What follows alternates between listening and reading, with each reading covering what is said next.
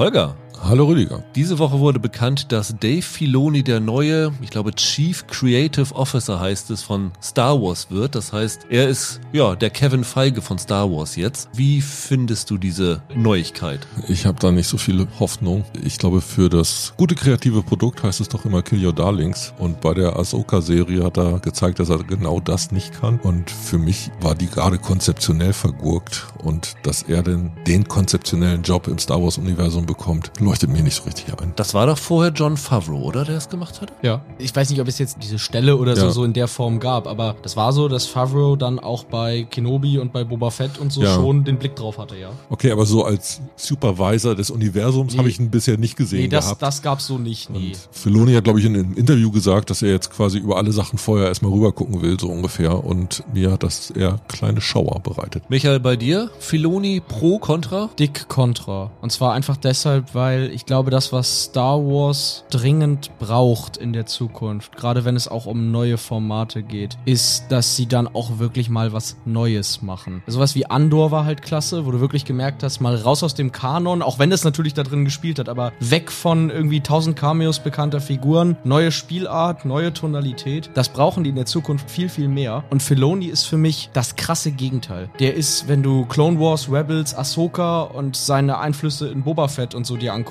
der liebt diese ganzen Figuren von früher sozusagen. Und der kommt nicht von denen weg und der wird so fest an denen kleben. Und ich sehe unter Filoni nicht, dass Star Wars experimentierfreudig ist, dass die mutig sind, sondern ich fürchte, wir kriegen noch mehr Nostalgiebeschallung. Und da habe ich eigentlich gar kein Interesse dran. Siehst du es auch so, Roland? Ja, ich sehe das tatsächlich so, allerdings mit einer Einschränkung. Diese Meinung, die wir hier vertreten, ich weiß nicht, ob das die Meinung ist der meisten Fans. Und ich weiß nicht, ob das kommerziell nicht vielleicht, also wirklich in kommerzieller, kapitalistischer Hinsicht nicht eine gute Entscheidung möglicherweise gewesen ist. Das, was Michael sagt, das würde ich sofort unterschreiben. Und ich habe auch mal gelesen, Filoni gilt ja auch so als wandelndes äh, Star Wars-Lexikon und so weiter. Das merkt man ja dann auch, dass er so an diesen ganzen Figuren klebt. Aber zum Beispiel jetzt, wir unter uns hier waren ja, wir, hatten hier ja viele Fans von Beispiel Last Jedi beispielsweise. Ich zähle mich auch dazu, weil sie da was Neues versucht haben. Das kam mir überhaupt nicht gut an bei vielen Ja, ja, Hardcore-Fans. Und ich bin, finde es auch nicht doll, aber ich habe die Befürchtung, dass das funktionieren wird. Also Andor hat, das ist ja ein offenes Geheimnis, nicht so viele Publikum angelockt, wie sie es gewünscht haben. Und solche Sachen wie Ahsoka haben wohl zufriedenstellend funktioniert. Von daher, glaube ich, hast du damit recht, Ja. dass das vielleicht ein cleverer Schachzug ist. Aber ich habe auch so ein bisschen das Gefühl, dass sich dann relativ schnell diese Marvel-Müdigkeit einstellen könnte, die mittlerweile existiert, wenn Filoni da Alleinherrscher ist und irgendwann sagt, keine Ahnung, ob er sowas wie The Acolyte, die ja nun wohl gar nichts mehr mit dem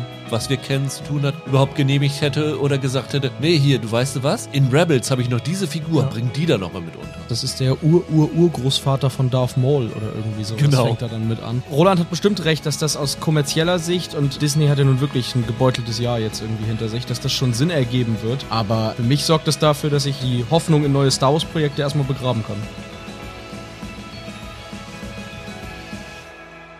Hallo und herzlich willkommen zu einer neuen Ausgabe von Serienweise. Mein Name ist Rüdiger Meier und ich begrüße ganz herzlich Holger Lübgemann Hallo. Und Michael Hille. Hi. Ja, wir machen heute ein bisschen Bäumchen wechsel dich in der Folge, weil wir drei verschiedene Serien in drei verschiedenen Zusammensetzungen besprechen. Den Auftakt machen wir drei mit der Serie Gute Freunde, die Geschichte des Aufstiegs des FC Bayern München in den 60ern und 70er Jahren von der Regionalliga zur ja, europäischen Fußballmacht, die bei RTL Plus startet. Wenn wir damit durch sind, äh, tauschen wir Holger gegen Roland aus und sprechen über die erste Hälfte der sechsten und letzten Staffel von The Crown, auch besser bekannt als die letzten Tage von Diana, die schon letzte Woche gestartet ist, aber wie erwähnt konnten wir das letzte Woche nicht aufnehmen, weil die Screener relativ spät kamen aufgrund der großen Geheimhaltungsstufe. Und äh, dann zum Abschluss sprechen Michael und ich noch über die fünfte Staffel von Fargo, die bei Magenta TV jetzt startet, nachdem sie früher immer, Ich glaube, irgendwann war das mal bei Netflix und dann die, die vierte Staffel ist, glaube ich, bei Join. Die ist bei euren besten Serien aller Zeiten zumindest bei einigen drauf gelandet. Deswegen haben wir gedacht, und weil wir noch nie drüber gesprochen haben, würde es Sinn machen, dass wir jetzt zumindest mal über die fünfte Staffel sprechen. Ja, beste Serien ist ein gutes Stichwort. Ihr könnt sehr, sehr gerne mittlerweile die besten Serien des Jahres 2023 einschicken. Habt ihr noch ja, gut bis Ende des Jahres Zeit, weil wir dieses Jahr die Folge ein wenig später machen. Die Einsendungen für die besten Serien aller Zeiten sind dicht gemacht. Die Top 50 stehen fest. Das werdet ihr im Dezember hören. Wir können ja mal kurz sagen, wie die Pläne für die nächsten Wochen sind. Also nächste Woche gibt es noch eine reguläre Folge, wo wir über Slow Horses, Reservation Dogs, Lazarus Project und Rolands Lieblingsserie völlig zerstört reden. Dann machen Michael und ich die jährlichen Serienweise Awards. Dann machen wir nochmal eine normale Folge mit Reacher. Und dann kommen um die Weihnachtszeit, also 22. und 29. die Doppelfolge mit den besten Serien aller Zeiten. Dann Anfang Januar die Ask Us Anything Folge. Dann die Serienvorschau am 12. Januar und am 19. dann die besten Serien des Jahres 2023. Also habt ihr schon mal einen kleinen Überblick, den ihr euch in euren Kalender eintragen könnt. Ein Highlight jagt das nächste, kann man sagen. Aber in dieser Woche wollen wir nochmal eine ganz reguläre Folge machen, weil es doch ein paar interessante Starts gibt.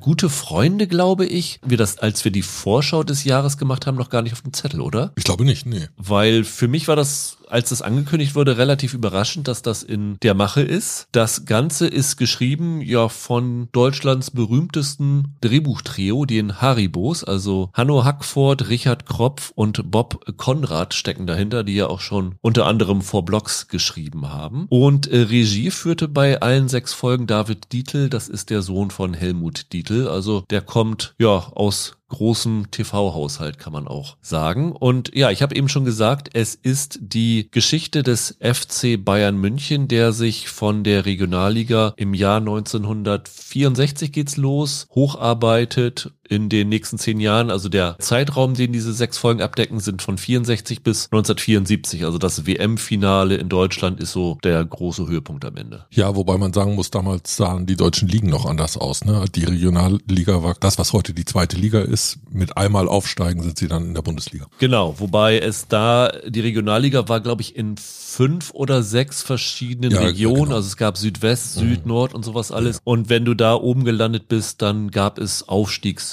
Aufstiegsspiele in die Bundesliga. Die Bundesliga war ja noch jung. Und wer sich fragt, warum war Bayern München nicht in der Bundesliga von Anfang an. Das lag daran, weil damals vom DFB festgelegt worden ist, dass jede Stadt nur mit einem Verein zu Anfang in der Bundesliga vertreten sein soll. Okay. Und da haben sie sich dann für den TSV 1860 München entschieden. Und das ist auch so ein bisschen ein Grund anfangs für die Rivalität, was hier auch sehr deutlich gemacht wird. Also diese, ja, man kann es fast nennen, Feindschaft zwischen den Blauen und den Roten ist hier in diesen ersten Folgen vor allen Dingen sehr, sehr präsent, muss man sagen. Michael, du als großer Fußballfan hier in der Runde, warum hast du dir die Serie angeschaut? Ehrlich gesagt habe ich reingeguckt, weil ich wissen wollte, ob das was für meinen Vater ist. Der ist Bayern München Fan und deshalb habe ich da mal reingeguckt, wissen wollte, kann er sich das anschauen, ist das ganz gut oder so. Ah ja, und Holger, du bist auch kein Bayern München-Fan. Nein. Du bist Arminia Bielefeld-Fan, wenn man dich hier so outen darf. Ich habe so eine kleine Schwäche für Bayern München, aber ich bin auch eher so Gelegenheitsfußball-Fan. Also ich interessiere mich für andere Sportarten deutlich mehr als für Fußball und schaue das dann immer so nebenbei, wenn das läuft. Ein Kollege von mir hat diese Serienfolgen zuerst geguckt und hat da so ein bisschen erzählt, hat davon ein bisschen so geschwärmt und auch erzählt, dass sie das stilistisch mit den Bildern so verfremdet haben, dass sie es versucht haben, mit Originalbildern zu mischen, dass das nicht irgendwie aus dem Rahmen fällt, sondern diese Übergänge stimmiger sind. Und als ich das gehört habe, habe ich gedacht, okay, das könnte so ein bisschen der Versuch sein, ein deutsches Winning Time zu machen. Also die Ja. Chronologie der goldenen Jahre eines der berühmtesten, beliebtesten und zugleich meistgehassten Sportvereine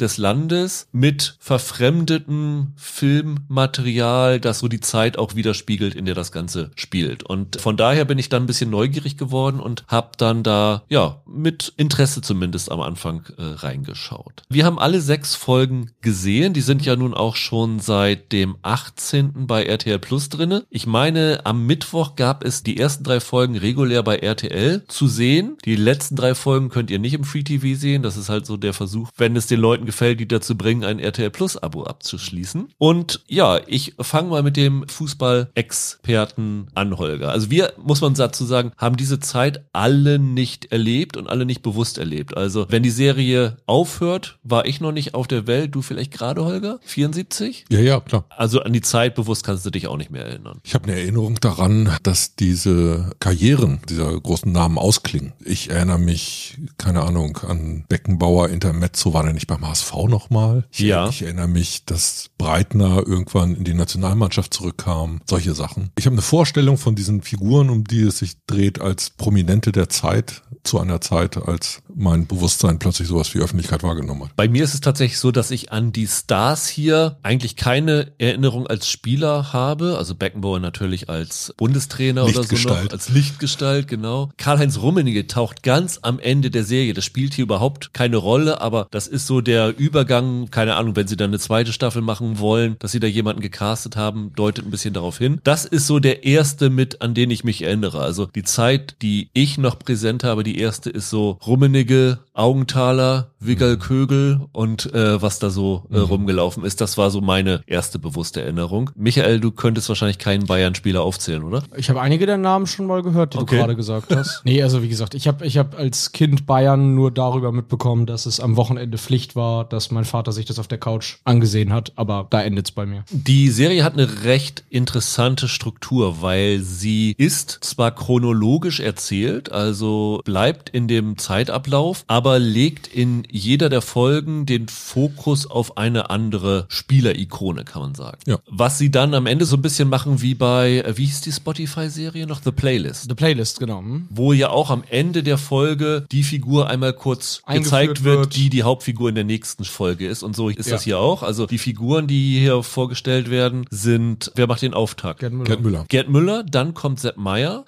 dann kommt Beckenbauer, dann kommt Breitner, dann kommt Hoeneß und die letzte Folge ist dann die WM-Folge. Genau, die WM74. Ich frage mal, bevor wir jetzt auf die Qualität zu sprechen kommen, habt ihr eine Lieblingsfigur bei den Spielern gefunden, wo ihr denkt, oh, das war so das Interessanteste und was dann auch vielleicht die interessanteste Folge für euch gewesen ist? Nee, das könnte ich so nicht sagen. Das ist ja gerade eins der Probleme, dass man eine Vorstellung oder ich zumindest eine Vorstellung von diesen realen Persönlichkeiten habe und ich also bei jeder einzelnen Folge da sitze und das abklopfe, was ist meine Wahrnehmung dieser Figur oder was sind die Anekdoten, die ich erinnere, gelesen habe oder irgendwo aufgeschnappt habe über die Geschichte des Vereins und die Geschichte dieser Persönlichkeit und wie wird das dann umgesetzt? Und dadurch, dass du Prominente hast, da ist ja bei jedem Biopic immer das Problem, wie gut ist die Besetzung, wie nah sind die dran, wie sehr fühlst du dich erinnert an die wirkliche Figur. Und wenn du dann ein Format hast, das diese einzelnen Persönlichkeiten nicht als Ensemble inszeniert, sondern immer eine heraushebt, hast du dadurch so diese, diese Folie oder diesen Hintergrund, vor dem du das siehst und rezipierst. Weil es wie so ein Brennglas auf dieser Figur ist. Ja, genau. Weil du, klar, ich habe es als Serie wahrgenommen, trotzdem war es so, als ob es immer wieder neu startet und okay, jetzt wird die Geschichte weitererzählt, aber mit einem Fokus oder mit der Perspektive auf der einen Figur und bei jeder einzelnen Folge merke ich wieder, wie ich neu abgleiche, ist Beckenbauer getroffen, ist Hönes getroffen, äh, ist Breitner getroffen, ist Müller getroffen. Und ja, da gab es dann halt auf und ab. Du hast das ja nicht gehabt, Michael. Hast du dann für dich so einen Favoriten rausgesucht? Also du bist doch eher so der Breitner-Typ, oder?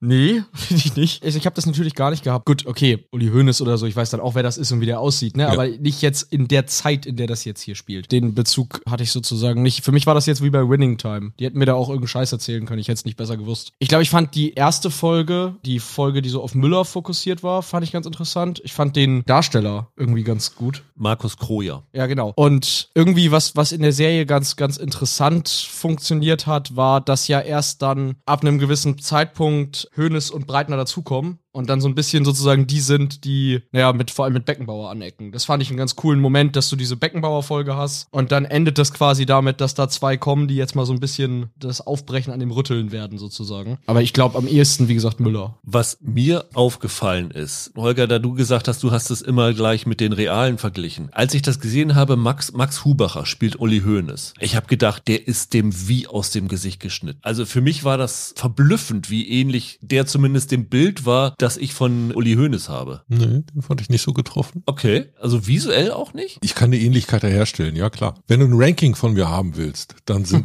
die beiden Charakterisierungen, die herausragen, Gerd Müller und Paul Breitner. Alle anderen fallen für mich daneben ab oder sind filmisch nicht, nicht so interessant. Optisch habe ich Moritz Lehmann als Franz Beckenbauer am Anfang nicht so nah empfunden. Was ich da aber das Gefühl hatte, vielleicht war es auch, weil ich mich nach einer gewissen Zeit daran gewöhnt hatte, aber die Art, Art und Weise, wie er spricht, hat mich total an Franz Beckenbauer erinnert. Da fand ich es vom Tonus her ziemlich nah am Original dran. Ich weiß nicht, ob es dir auch so ging. Also die haben alle einen total schweren, extrem undankbaren Job, weil die in ihrer Zeit wahrscheinlich mit die größten deutschen Stars waren, die es gab und weil die auch alle ihre Eigenheiten hatten. So jemand wie Sepp Meyer, würde man sagen, ein Original. Ja. Und das ist echt schwierig, sowas dann eins zu eins irgendwie nachmachen zu wollen. Und ich finde, die Serie setzt ja nicht auf völligen Realismus, sondern die ist unter anderem durch dieses Verschweißen dieser historischen Aufnahmen mit dem, was jetzt inszeniert wurde, ja so ein, so ein Kunstprodukt, das so eine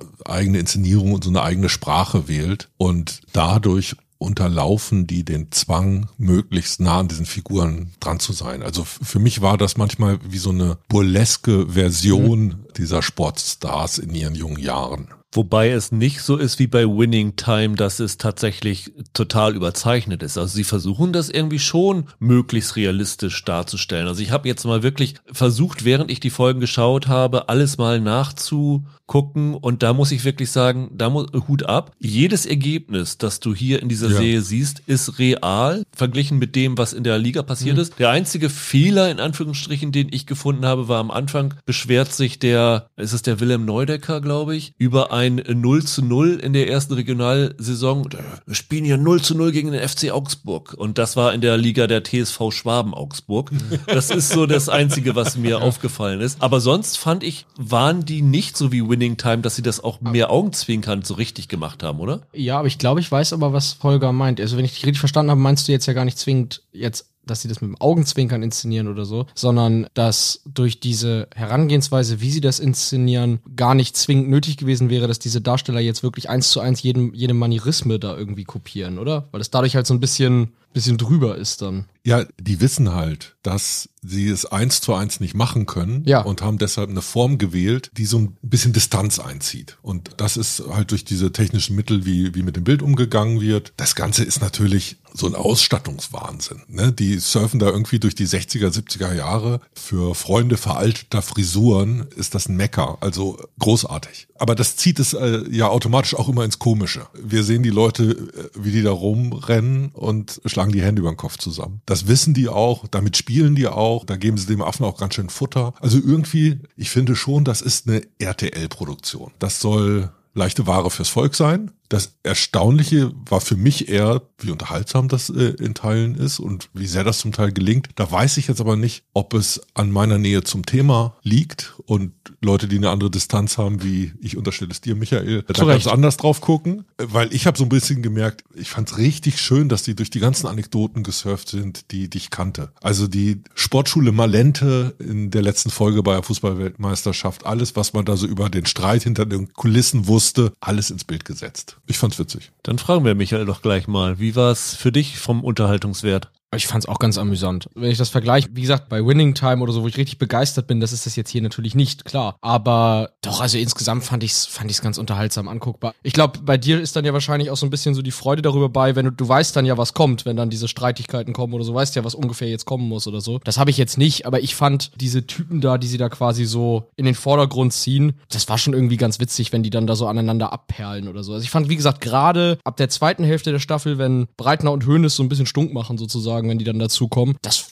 hatte schon seine guten Momente, ja. Ging mir auch so. Ich habe das Gefühl gehabt, dass mit dem Auftauchen von Breitner und Hoeneß der Unterhaltungswert der Serie nochmal gestiegen ja. ist. Ja. ja, das sind zwei Sachen. Also zum einen der Verein, der ständig gezwungen ist, sich zu erneuern und gleichzeitig Deutschland in so einer Zeit, wo alle wissen, dass das eine Form von, von Aufbruch war, wo es halt nicht mehr unbedingt so läuft, wie die Altvorderen das gerne hätten. Dann wird ja irgendwie Vereinsleitung und, und die Mannschaft, das wird noch als Generationskonflikt so ein bisschen inszeniert und dieses Sand ins Getriebe, was dann irgendwie durch die, durch die ambitionierten, e, extrem ehrgeizigen Neuen da reinkommt, das war so ein Aspekt, äh, den nehme ich den gut ab. Was ich zum Beispiel überhaupt nicht mehr parat hatte, entweder weil ich es nicht wusste, aber ich glaube eher, dass ich es mal wusste und dann wieder vergessen hatte, dass Uli Hoeneß bei den Olympischen Spielen in München mitgespielt hat. Was ich total faszinierend fand, dass sie das dann auch eingebunden haben. Das ging mir genauso. Das war auch etwas, das hätte ich, hätte ich nicht auf dem Schirm gehabt. Was mich überrascht hat, von dem ich wahrscheinlich am wenigsten wenigsten Kenntnis hatte, war dieser Vereinspräsident, dieser Neudecker. Ja. Der wird hier als Choleriker gespielt. Also der ist die ganze Zeit im roten Bereich. Der ist ständig auf 180. Genau, sie haben hier das Duo. Neudecker wird gespielt von Michael A. Grimm und Robert Schwan. Der erste, glaube ich, wirklich professionelle Manager eines Fußballvereins wird gespielt von Maximilian Brückner, der dann ja auch der persönliche Manager von Beckenbauer geworden Genau, ist. von dem man sagen muss, das ist der Bösewicht der Serie. Und das ist so einer, der hat den Mund aufgemacht und ich habe die ganze Zeit gedacht, was für eine Arschgeige. Das ist der Jerry West von äh, Gute Freunde. Bei dem war es wirklich so, man möchte im Strahl kotzen. Das ist alles, was Kacke war in der Bundesrepublik, zusammengezogen in einer Figur. Der hat mich richtig aufgeregt.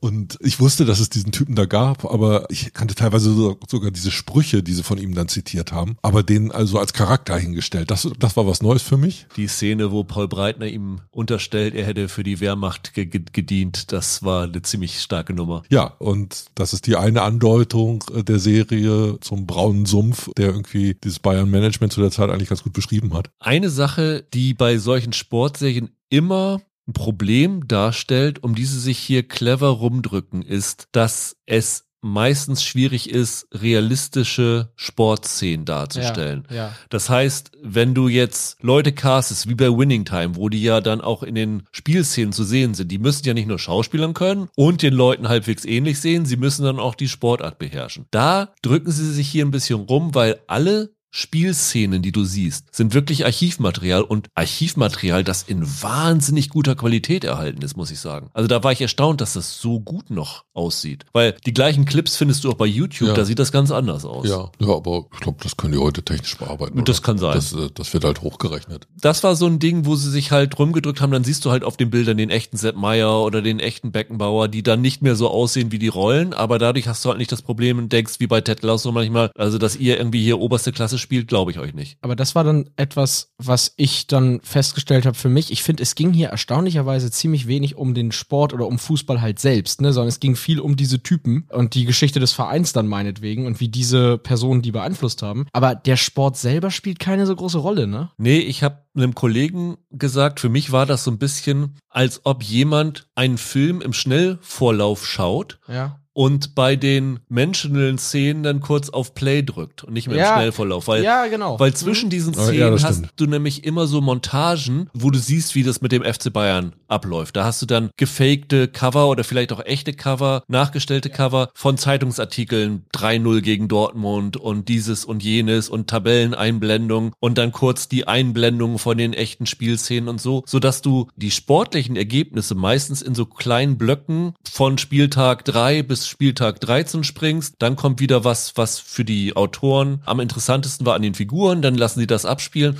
und dann kommt halt der nächste Sprung. Das fand ich auch recht interessant, wie sie das gemacht haben. Ja, die Krux ist einfach, dass man in der Geschichte des FC Bayern viel zu wenige große Niederlagen findet. Das wäre ja normalerweise das Salz in der Suppe, aber diese Vorspulfunktion wirkt manchmal so, als ob sie von Sieg zu Sieg springen und dann ist schon wieder offensichtlich eine halbe Rückrunde vergangen und sie spielen wieder um die Meisterschaft mit, aber ich fürchte, das ist leider bundesdeutsche Realität. Hat euch das gestört oder gefreut, dass das so schnell durchging? Weil mir ging es manchmal so, dass ich mir gedacht habe, vielleicht hättet ihr euch ein paar Folgen mehr Zeit nehmen sollen, weil für mich war das ein, ja, ein Schnelldurchlauf durch die Geschichte so ein bisschen. Nee, ich finde äh, die Art und Weise, wie sie das gemacht haben, kann man genauso machen. Ich finde auch diesen zeitlichen Rahmen, 65 Ja. bis, bis 74, aufgeteilt in sechs Folgen, total in Ordnung. Ich hätte sieben Folgen gemacht. Ich vermisse die Folge Katsche Schwarzenbeck. Das war halt einer, der die ganze Zeit für Bayern gespielt hat, der im Grunde genommen in jeder Szene auf dem Trainingsplatz dabei sein müsste. Ich könnte dir jetzt mal nicht sagen, wer ihn gespielt hat. Oder sein Name fällt, glaube ich, ein oder zweimal, aber die Figur wird so weit im Hintergrund gehalten, dass er keine richtig große Rolle spielt. Bulle Rot genauso, ne? Ja, wobei der ist dann noch prominent, weil man schon so das Gefühl hat, okay, wenn Müller nicht getroffen hat, hat Bulle Rot getroffen. Aber Schwarzenberg, wenn es dann zur Weltmeisterschaft geht, war auch Nationalspieler. Und es wird richtig eine große Geschichte draus gemacht, wann Hoeneß endlich seinen Anruf von Helmut Schön bekommt, dass er in den Kreis der Nationalmannschaft aufgenommen wird. Mit Breitner auch schon. Und wenn man dann denkt, ja, es gab aber noch einen weiteren bayerischen Nationalspieler und das wird nie Thema. Ich hätte es, glaube ich, gerade richtig super gefunden, einmal aus dieser Megastar, super prominenten Ebene rauszugehen. Also ein Arbeiter zu zeigen. Ja, No Name im Team. Also das ist jetzt viel zu viel gesagt, weil in meiner Welt ist der Typ auch ein riesiger äh, Fußballprominenter gewesen. Auf einer Position, die halt keine Buden macht ständig und, und die nicht im Mittelpunkt steht. Ich hatte mir ein paar Artikel die zur Serie jetzt schon erschienen sind, mal durchgelesen, weil ich halt keine Ahnung, ich wollte zumindest dann nach dem Gucken die Namen noch irgendwie so halbwegs richtig mir aufschreiben können. ja, weil wirklich, es ist super schwierig, wenn man da gar nicht drin steckt. Ja. Aber ich habe das ein paar Mal gelesen, was du gerade sagst, dass da irgendwie andere, die dann da auch im Thema drin sind, zum Beispiel gesagt haben, so Leute wie, ich glaube, Dieter Kuhlmann hieß der Kerl oder so, dass die so gar keine Rolle spielen, obwohl die dann in den ersten Jahren für den Verein halt auch sehr wichtige Spieler gewesen sind. Und ich finde es sogar fast ein bisschen lustig, dass das Ding jetzt Gute Freunde heißt und halt auf Beckenbauers gruseliges Lied da anspielt, aber dann halt trotzdem nur diese Megastars im Vordergrund stehen. Also das Gefühl, diese gesamte Mannschaft kennenzulernen, das hast du hier halt nicht, sondern es ist schon sehr fokussiert auf die paar besonders prominenten Persönlichkeiten. Ein Problem finde ich der Serie, das daher rührt, dass sie echte Spielszenen nehmen, taucht auf, wenn du die letzte Folge hast, wenn es um die WM geht. Weil da hast du die ganzen Weltmeisterspieler, die du da eigentlich zum ersten Mal siehst. Günter Netzer erkennt man noch, der ist halt unverwechselbar, da brauchst du nur die Friese so machen. Und ich meine, ich habe Jupp Heynckes dazwischendurch auch irgendwo entdecken können. Aber dadurch, dass du keine Spielfeldszenen hast, wo während der Saison Bayern München gegen Borussia München-Gladbach spielt und die Darsteller aufeinandertreffen, bekommst du bei der WM zum ersten Mal die Darsteller von den anderen Nationalspielern geliefert. Den Gladbach-Block. Und das ist ein Problem, weil ich erkenne die hier nicht. Die Namen werden zu selten gesagt. Also da bist du selbst als jemand, der halbwegs in der Materie ist, ein bisschen verloren gewesen. Ja, das liegt jetzt aber auch wiederum an dem Seltsamen der Struktur. Wenn ich etwas über den Aufstieg des FC Bayern mache, warum sollte ich dann überhaupt mit dem Gewinn der Weltmeisterschaft aufhören? Das stimmt, ja. Weil eigentlich erzählen sie was über die größten Stars des FC Bayern Ja, genau. in der Zeit. Genau. Und da ist das zwischen denen dann nochmal ein verbindendes Glied in einer Mannschaft gestanden zu haben, die dann den WM-Titel geholt hat. Und es ist ja auch es ist ein fantastischer Abschluss. Aber ich finde, da ist die Konstruktion ein bisschen bemühter und das fällt einem genau auf die Füße, wenn man dann eigentlich in eine Mannschaft voller Promis kommt und wir erkennen die nicht. Berti Vogt soll dabei gewesen sein. Ja, keine, Ahnung. Ich auch nicht. Weiß Keine nicht. Ahnung, wer ihn gespielt hat. Wie fandet ihr die visuelle Präsentation der Serie? Also du hast wirklich sehr oft so bewusst grisselig gemachte vermeintliche Heimvideoaufnahmen. Es gibt immer wieder Szenen, wo du links im Bild so einen schwarzen Rand hast. Das sieht so aus wie Dias oder irgendwie sowas, was sie da benutzen. Du meinst den Winning Time Effekt? Genau. Wie hat das für euch hier funktioniert? Ich fand das, ich fand's okay. Am Anfang dachte ich, na, ob das funktioniert, können Sie das durchhalten? Sie haben es durchgehalten und es ist mir nicht negativ aufgefallen. Es ist mir umgekehrt teilweise sogar positiv aufgefallen. Es gab Bildmaterial von Feiern, wo die Spieler drauf waren und dann sind einzelne Bilder nicht mit den Originalspielern, sondern mit ihren Darstellern, wo die Farbtemperatur und wo das Grisselige eins zu eins angepasst war und man wirklich dachte, oh, die kriegen jetzt aber dieses historische Bildmaterial überraschend gut hin. Aber was mich da zum Beispiel gestört hat, dieser Dia-Effekt, das war immer der gleiche, den sie gewählt haben. Weißt du, was ich meine? Also es gab da so ein links in der Mitte des Bildes so einen weißen Punkt. Wenn du den mal ein bisschen nach oben verschiebst oder ein bisschen nach unten, dann denke ich sofort, da war eine andere Sorgfalt dran. Aber so hat man das Gefühl, es ist immer der gleiche Filter rübergeknallt worden. Ja. Und das war für mich ein großes Problem, weil generell finde ich die Idee super und ich finde, dass sie das an Stellen, die, wie du eben schon gesagt hast, echt super lösen, weil wenn das tatsächlich in echte Aufnahmen hineinfließt, ist das toll. Aber ich habe nicht verstanden, warum sie das zwischendurch bei anderen Szenen auch benutzen. Es muss ja irgendwie eine Begründung geben, warum jetzt in diesem Moment dieser Effekt eingesetzt wird. Und manchmal ist es so,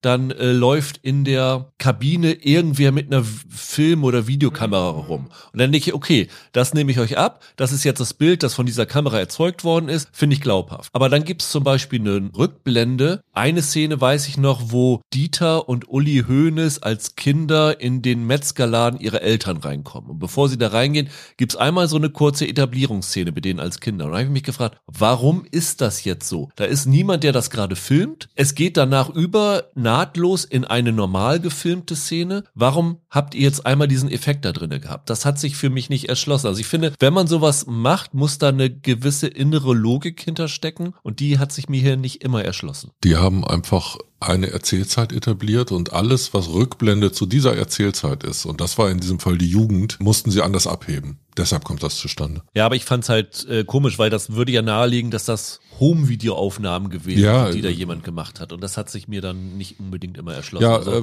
aber umgekehrt, da war Winning Time ja auch inkonsequent, ne? Die haben dann ja einfach auch die Kameraeffekte, die eigentlich nur bei den Spielen Ja. da waren, äh, so toll gefunden, dass sie sie irgendwann mit in die Inszenierung genommen haben, weil die Personen darauf so toll aussahen. Ja, gerade in der zweiten Staffel hat Winning Time dieses, ich sag mal, VHS-Effekt sozusagen dann auch tatsächlich in Szenen verwendet, wo das eigentlich keine innere Logik hat. Also da fand ich jetzt auch, dass das bei Gute Freunde jetzt in dem Sinne nicht schlechter war, aber ich stimme Holger zu, dass es manchmal so ein bisschen, ne, lieblos ist vielleicht das falsche Wort, aber ein bisschen zu, zu wenig Mühe oder Sorgfalt drin gesteckt hat und man zu sehr erkannt hat. Wie du sagst, wahrscheinlich war es auch genauso, man hat immer wieder genau denselben Effekt verwendet, ohne da sich viel Gedanken drum zu machen. Michael, wie fandest du die Gesangsszenen? Gute Freunde, Gerd Müller singt sein Bomber der Nation Lied und dann natürlich noch das große Fußball ist unser Leben. Es gibt Dinge in der Geschichte dieses Landes, die ich nicht hätte wissen wollen und jetzt bin ich darüber aufgeklärt und mehr gibt es dazu nicht zu sagen. Es war, war nicht schön. Warte mal ab, bis du, wir sind schon auf den Brenner hörst, Michael. Ich, ich möchte nicht wissen, wovon du redest. Ich möchte auch nicht, dass du es anmachst. Lass es sein. Dieses gute Freunde kannte ich, äh, Bomber der Nation kannte ich nicht. Es war ein Schock, Okay. ehrlich gesagt. Der deutsche Fußball und Musik ist eine unheilige Allianz. Das hat nur Müll hervorgebracht. Also diese Fußball-WM-Songs sind auch für mich eine traumatische Kindheitserinnerung. Das geht aber auch weiter. Das ist leider auf Vereinsliedebene ganz genauso. Musik im Stadion in der Regel komplett zum Fremdschämen. Ich weiß nicht, an wen sich das richtet. Aber zum Fremdschämen fand ich die Serie jetzt tatsächlich nicht. Also ich muss sagen, anhand der Erwartungen war das in Ordnung. Das war handwerklich echt gut gemacht. Wir haben jetzt nur über die optische Ähnlichkeit gesprochen. Schauspielerisch, wie fandet ihr das? Die Ähnlichkeit kann ich, wie gesagt, nicht bewerten, aber ich fand den Müller-Darsteller fand ich wirklich gut in der Rolle. Ja. Breitner, wie gesagt, keine Ahnung, ob das getroffen ist, aber der spielt auch wirklich gut. Jan-David Bürger. Fand ich auch. Es war ja das, was ich vorhin gesagt habe. Ich finde wirklich, dass die herausfallen. Und bei dem Müller-Darsteller, dieser Markus Kroja, das ist ja so witzig, der war ja dieses Kind aus Wer früher stirbt, ist länger tot, ne? Das ist ja auch so ein Ah, mhm. kleiner bayerischer Kultfilm, wenn man so will. Und ich weiß nicht, was er seitdem gemacht hat, aber ich fand das total interessant, dass der jetzt 15 Jahre später oder so plötzlich wieder auftaucht in der Rolle. Der Hönes-Darsteller Max Hubacher hatte die Hauptrolle in dem Rammstein-Film, der ja auch äh, sehr hoch gelobt Okay. Okay. wurde. Also für mich war der auch wirklich, wirklich gut. Also es gab so ein paar Sachen, das Duo Neudecker-Schwan, also gerade der Neudecker ist eine ziemliche Karikatur hier, soll es wahrscheinlich auch sein, aber dafür ist er dann zu präsent in der Serie, finde ich, um so eine Witzfigur nebenan, nebenbei zu sein. Ja, aber es ist halt immer das Problem, wenn du jemanden hauptsächlich darüber charakterisierst, dass er ein Choleriker ist, dann kann das nicht nur manchmal sein, sondern dann, dann muss der immer diesen Hang dazu haben. Ich konnte damit leben. Der Trainer, Chick oder wie der hieß, Chick Tchaikovsky am Anfang, genau. der war noch irgendwie ein ganz, ganz cooler Typ. Der war total super, weil man das Gefühl hatte, der, der redet über alles, aber nicht über Fußball. Ja, Also, den fand ich cool. von dem habe ich, glaube ich, nicht eine wirkliche taktische Anweisung Nein. gehört in jeder Szene. Das war ein ziemlicher Hammer. Ja, und Latek, man weiß so ungefähr, warum sie das so, so gemacht haben und wo sie dahin wollten. Aber ja, auch einer von den Originalen, die schwer zu treffen sind. Fandet ihr, dass die Serie kritisch mit dem FC Bayern umging oder war sie euch zu unkritisch? Im Grunde genommen erzählt sie mit den paar Figuren, die sie ein bisschen vorführt, ja durchaus diese Kommerzialisierung des Fußballs. Also es ist ja auch Aufbruch in Richtung Showtime, dass es den wirklich als Kotzbrocken gezeichneten Manager gibt, der eigentlich derjenige ist, der die ganze Zeit sagt, ja, wir brauchen mehr, mehr, mehr, mehr, mehr Geld, mehr Geld, noch mehr Geld und hier kann man noch mehr Geld rausholen. Und irgendwie ist das ja ein bisschen auch so die Geschichte des FC Bayern München, dass man Erfolg kaufen kann und wenn du es dann erstmal geschafft hast, bei deinen Einnahmen eine große Distanz zu allen anderen zu legen und dann kamen irgendwann danach die Jahre, wo der bayerische Erfolg daran hing, immer das beste junge Talent der Konkurrenz wegzukaufen. Das hat ja wahrscheinlich kein anderer Club so betrieben wie die Bayern. Das ist da angelegt und man hat so ein bisschen das Gefühl, ah, da kommt das her. Ich fand dafür, dass Beckenbauer ja schon so ein bisschen als, naja, die Drama Queen da in dem Verein oder so angelegt ist, blieb der dann aber als Figur so ein bisschen, so ein bisschen blass. Da habe ich dann beim Gucken zumindest die ganze Zeit gedacht, ich weiß nicht, ob sie das ein bisschen mehr runtergefahren haben, als der vielleicht wirklich drauf war, oder ob sie da ein paar, paar Sachen dann weglassen oder so. Ich habe mich da nur, mir da nur die Frage gestellt, weil er ja schon irgendwie so ein bisschen der Nervbolzen da ist. Aber dafür, dass er das dann sein soll, fand ich es nicht genug rausgekitzelt. Ich kann ja aber nicht beurteilen, inwiefern das vielleicht mit historischer Entschärfung zu tun hat, Ja, ob das irgendwie daran liegt. Bei dem gibt es eine richtige Diskrepanz. Man hat so das Gefühl, dass er als Persönlichkeit eigentlich rel relativ flach ist. Der ist aber fast derjenige gewesen mit der meisten Ausstrahlung auf dem Platz. Der ist der Inbegriff der Eleganz im Fußball gewesen. Der Typ konnte halt lange Pässe schlagen wie kaum einer zuvor. Und der wirkte halt wirklich lässig. Und arrogant, das macht die Serie ja schon relativ genau. deutlich. Und die Überzeichnung des Lässigen, die Arroganz, die wird irgendwann so ein bisschen Thema. Aber das Lässige von ihm wird durch den Darsteller oder die Inszenierung halt nicht eingefangen. Und dass die Idole wurden, hing ja nicht nur mit den Erfolgen zusammen, natürlich hauptsächlich, aber halt auch schlicht und einfach mit dem, was die auf dem Platz geleistet haben und wie sie sich da abgehoben haben und wie sie was Besonderes waren. Gerd Müller war der Erling Holland seiner Zeit und bei dem Vergleich tut man Erling Holland was Gutes, finde ich. ich sehe lauter Fragezeichen in Michaels Augen.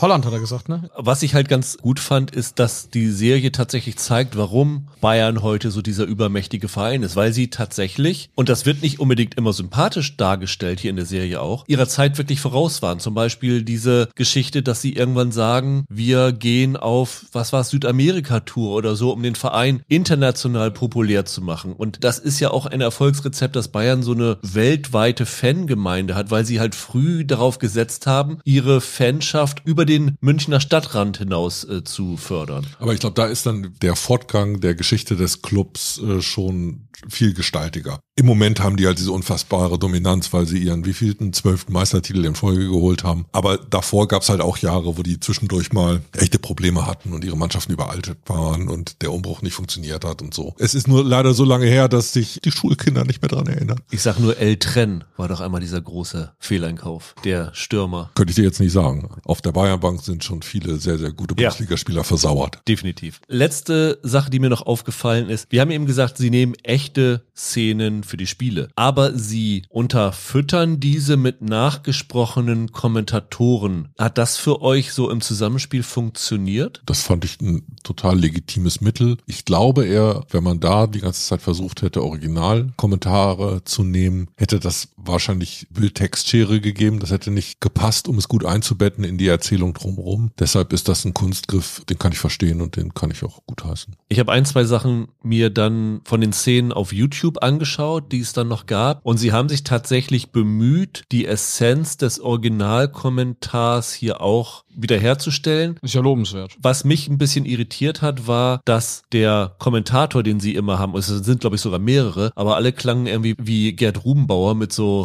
bayerischem äh, Dialekt und das WM-Finale zum Beispiel ist ja von Rudi Michel kommentiert worden und das ist ja ein sehr berühmter Kommentar geworden. Da habe ich mich gefragt, warum man in dem Moment dann nicht tatsächlich den Originalkommentar nimmt und dann hier so einen nachgesprochenen Kommentar, dass er so ein bisschen wirkt wie der Stadionsprecher oder wie der, wie der Vereinskommentator, der immer dabei ist. Also vielleicht wäre das eine Szene gewesen, wo es gelohnt hätte, das zu durchbrechen. Umgekehrt, was ich hier gut finde, letzte Woche haben wir über Deutsches Haus gesprochen und da habe ich ja unter anderem bemängelt, dass es so keine, keine Dialektanbindung an das Deutschland der Zeit gegeben hätte. Und hier sprechen alle bayerisch, sogar teilweise unterschiedliche Formen des Bayerischen. Der Markus Groja als Gerd Müller versucht sogar die- dieses schwäbische Bayerisch zu sprechen. Das fand ich eigentlich toll, dass die das versucht haben und ich finde das genau richtig. Also das hat eine regionale Verknüpfung und das hat eine Herkunft an einem Ort und dieser Ort muss erkennbar sein und Sprache ist dafür ein wichtiges Instrumentarium. Also lass uns festhalten, die Serie ist nicht nur für Bayern-Fans interessant, die Serie ist auch nicht nur für Fußballfans interessant, wie Michael bezeugen kann. Es ist durchaus mal ein Blick wert für Leute, die einfach nur so ein bisschen historische Stoffe mögen und man muss sagen, es ist Sport drinne, aber Sport ist jetzt nicht das wichtigste Element dieser Serie. Das menschelt schon immer mal ziemlich. Also wir haben noch gar nicht über die Frauen gesprochen. Dann ist natürlich dann auch äh, das dabei, wie Gerd Müller seine Uschi kennenlernt und sowas alles. Ja, aber die bleiben halt auch alle so ein Ja, bisschen Spielerfrauen. ja, ja, ne? das, das ist schon ein bisschen Staffage im Hintergrund. Den fallen wirklich keine großen Geschichten dazu Nee, das, das stimmt. Also es ist schon auf die konzentriert. Also es ist eher so eine Buddy-Serie, ne, was so um Freundschaften geht. Also ist ja auch inso, insofern ganz interessant. Es gibt irgendwann mal den Satz, wenn Paul Breitner heiratet, zieht er ja aus aus der WG mit Uli Hoeneß und dann verabschieden sie sich und so, ja, du wirst für immer mein bester Freund bleiben und so. Und wenn du weißt, dass die sich vor zehn Jahren oder so verkracht haben, weil Paul Breitner sich erlaubt hat, was Kritisches über den FC Bayern zu sagen, dann ist das ja schon irgendwie ein bisschen interessant. Aber im Kern ist es tatsächlich eine Geschichte über komplizierte Männerfreundschaften. Also ja, ich, ich finde auch, es ist, es ist tatsächlich ganz unterhaltsam. Kann man sich ganz gut angucken. Alles klar, Holger. Dann herzlichen Dank und jetzt musst du den Platz leider für Roland freimachen. Macht's gut. Tschüss. Ja, Roland, herzlich willkommen. Hallo. Wir sprechen, wie letzte Woche angekündigt, jetzt über den ersten Teil der sechsten und letzten Staffel von The Crown. Vier Folgen letzten Freitag erschienen bei Netflix. Dann kommen nochmal sechs Folgen am 14. Dezember. Nach allem, was man so hört, wird es zwischen diesen beiden Teilen einen Zeitsprung geben, sodass es tatsächlich hier auch mal eine inhaltlich Sinn macht, auf zwei Teile zu splitten. Die ersten vier Folgen, die wir sehen, sind für Crown-Verhältnisse sehr ungewöhnlich, oder? Findet ihr auch? Weil das einfach eine straight durcherzählte Geschichte ist, meinst du, ne? Genau, ich kann mich ehrlich gesagt nicht daran erinnern, dass es schon mal mehr als eine Folge gab, die sich wirklich einem Thema gewidmet hat. Ich meine sogar in der letzten, wenn es dann die Scheidungsfolge von Charles und Diana gab, gab es danach dann wieder eine, die in eine andere Richtung gegangen ist. Ja, das kann sein. Also es ist tatsächlich so, diese vier Folgen, die sehr unterschiedliche Lauflängen haben. Ich glaube, die kürzeste ist 39 Minuten, die längsten sind so eine Stunde lang, drehen sich eigentlich um die letzten acht Wochen im Leben von Diana, die weiterhin von Elizabeth Debicki gespielt wird. Drei der Folgen werden von Christian Schwocho inszeniert, der die zweite, dritte und vierte, der auch der sogenannte Head Director dieser Staffel gewesen ist. Das heißt, er hat alle folgenübergreifenden Castings zum Beispiel gemacht und diese drei Folgen halt selber inszeniert, weil er, das hat er mir so gesagt, die Geschichte von Diana zu Ende erzählen wollte. Also er hatte ja letzte Staffel, ist er dann ja nach einer Staffel Pause wieder zurückgekehrt, hat dann mit Elizabeth Debicki unter anderem diese Scheidungsfolge gedreht und ist mit der Debicki wohl sehr, sehr gut zurechtgekommen und hat dann entschieden, er würde gerne die Geschichte von Diana hier zu Ende erzählen. Und es gab ja nun wirklich im Vorfeld total viele Meldungen in der Boulevardpresse. Also ich kann mich noch erinnern, während der Dreharbeiten haben irgendwelche gesagt, oh nein, hier wird der Unfall ausgeschlachtet und man sieht die tote Diana und so viel Blut überall und dieses und jenes. Und das muss man sagen, was da an Gerüchten vorher rumgegangen ist, da stimmte ziemlich wenig von, oder? War ja aber auch schon immer so, oder? Ja. Also ich finde, vor jeder Crown-Staffel wurde in der, gerade in der englischen Boulevardpresse, wurde irgendein Blödsinn behauptet und man tritt da das Ansehen von Figur X und Y mit Füßen und am Ende hast du es geguckt und gedacht, was war jetzt los? Das war letzte Staffel ja so, die ist ja gestartet. War da Charles gerade König geworden oder war er gerade dabei, König zu werden? Elisabeth war schon gestorben und da hieß ja, jetzt kommt Tampongate, jetzt wird äh, Charles hier total durch den Schmutz gezogen, jetzt wird seine Krönung ver Und der kam mit am besten und aus der, der, kam Staffel mit raus. am ja. besten weg. Und ich finde, das ist für mich auch so das Fazit dieser ersten vier Folgen. Charles ist derjenige, der von allen Figuren auch in diesen Folgen wieder am, am besten wegkommt, oder? Es ist bei The Crown aber, finde ich, immer schon so gewesen. Eigentlich ist The Crown ein großer Werbespot für Charles. Da er ja, Ja. wirklich so als als der Böse galt in der Beziehung und so. Und das ist tatsächlich, wurde das ja hinterfragt. Und er wird ja wurde immer sehr differenziert und als insgesamt immer sehr wohlmeinender, intelligenter Typ dargestellt, der da in eine Situation geraten war mit Diana, in die er auch nicht wollte eigentlich. Und also Charles kann sich wirklich über The Crown nicht beschweren, was er ja auch nie gemacht hat. Aber ja. Nur seine Anhänger quasi. ja. Lass uns doch gleich einsteigen, wie wir diese Folgen fanden, weil man muss, glaube ich, über The Crown nicht mehr viel erzählen. Da haben wir schon so viele Podcasts zu gemacht, so dass wir, glaube ich, jetzt gleich mal über diese vier Folgen sprechen können. Und in diesem Fall ist es wirklich so, dass wir über diese vier Folgen als Gesamtheit reden sollten, weil die anderen Male haben wir gesagt, die Folge und die Folge Ja, ja. ist gut. Hier kannst du schwerlich unterscheiden. Es war ja in dem Fall jetzt vorher so, dass die Serie jetzt ja an einem Punkt angekommen war. Ich glaube, ich habe das irgendwann schon mal erzählt, dass Peter Morgan, der Macher dahinter, ja jetzt in der Situation war, dass er quasi etwas erzählt, was er schon mal erzählt Ja. hat. Es gibt von ihm ja den wirklich unfassbar tollen Film Die Queen mit Helen Mirren, der ja genau das erzählt. Der Unfall passiert und dann geht es eben auch vor allem darum, wie reagiert England, wie reagiert das Königshaus. ja. Also er hat das Drehbuch geschrieben. Ne? Er hat das Drehbuch geschrieben, Regie war Stephen Frears, aber das ist letztlich das, was vor The Crown kam, wo er schon royalen Bezug hatte. Der Zeitraum, den er in die Queen erzählt, ist eigentlich das, was hier in der vierten Ja. Folge exakt, passiert. Exakt. Also dieser Zeitraum, in dem das Volk dann von der Queen endlich mal eine Art von Trauer eingefordert hat. Und so ein bisschen kann man aber sagen, der Unterschied, was er gemacht hat, ist, die Queen hat sich sehr darauf konzentriert, wie Tony Blair da reagiert. Ja. Zu einer Zeit, wo das Volk gedacht hat, wir haben in der Königin keine emotionale Führerin, Genau. die dieses Loch gestopft hat. Das macht die Serie jetzt insofern anders, dass Tony Blair hier zwar auch ist, aber in diesen vier Folgen doch relativ wenig zu tun hat. Hier geht es mehr um den internen Umgang. Also, wie geht Charles damit um und sowas? Genau, das war was, was dann im Film nebensächlich passiert ist. Also ich, man kann das verstehen, dass er hier eine andere Perspektive wählt, aber naja, also da sind wir ja schon so ein bisschen auch bei einigen Problemen. Ne? Also ich finde zum Beispiel den Darsteller Bertie Carvel, glaube ich, der Tony Blair spielt jetzt, hierzulande relativ unbekannter Darsteller, der in Großbritannien, glaube ich, als Musical-Darsteller bekannt ist, also auch,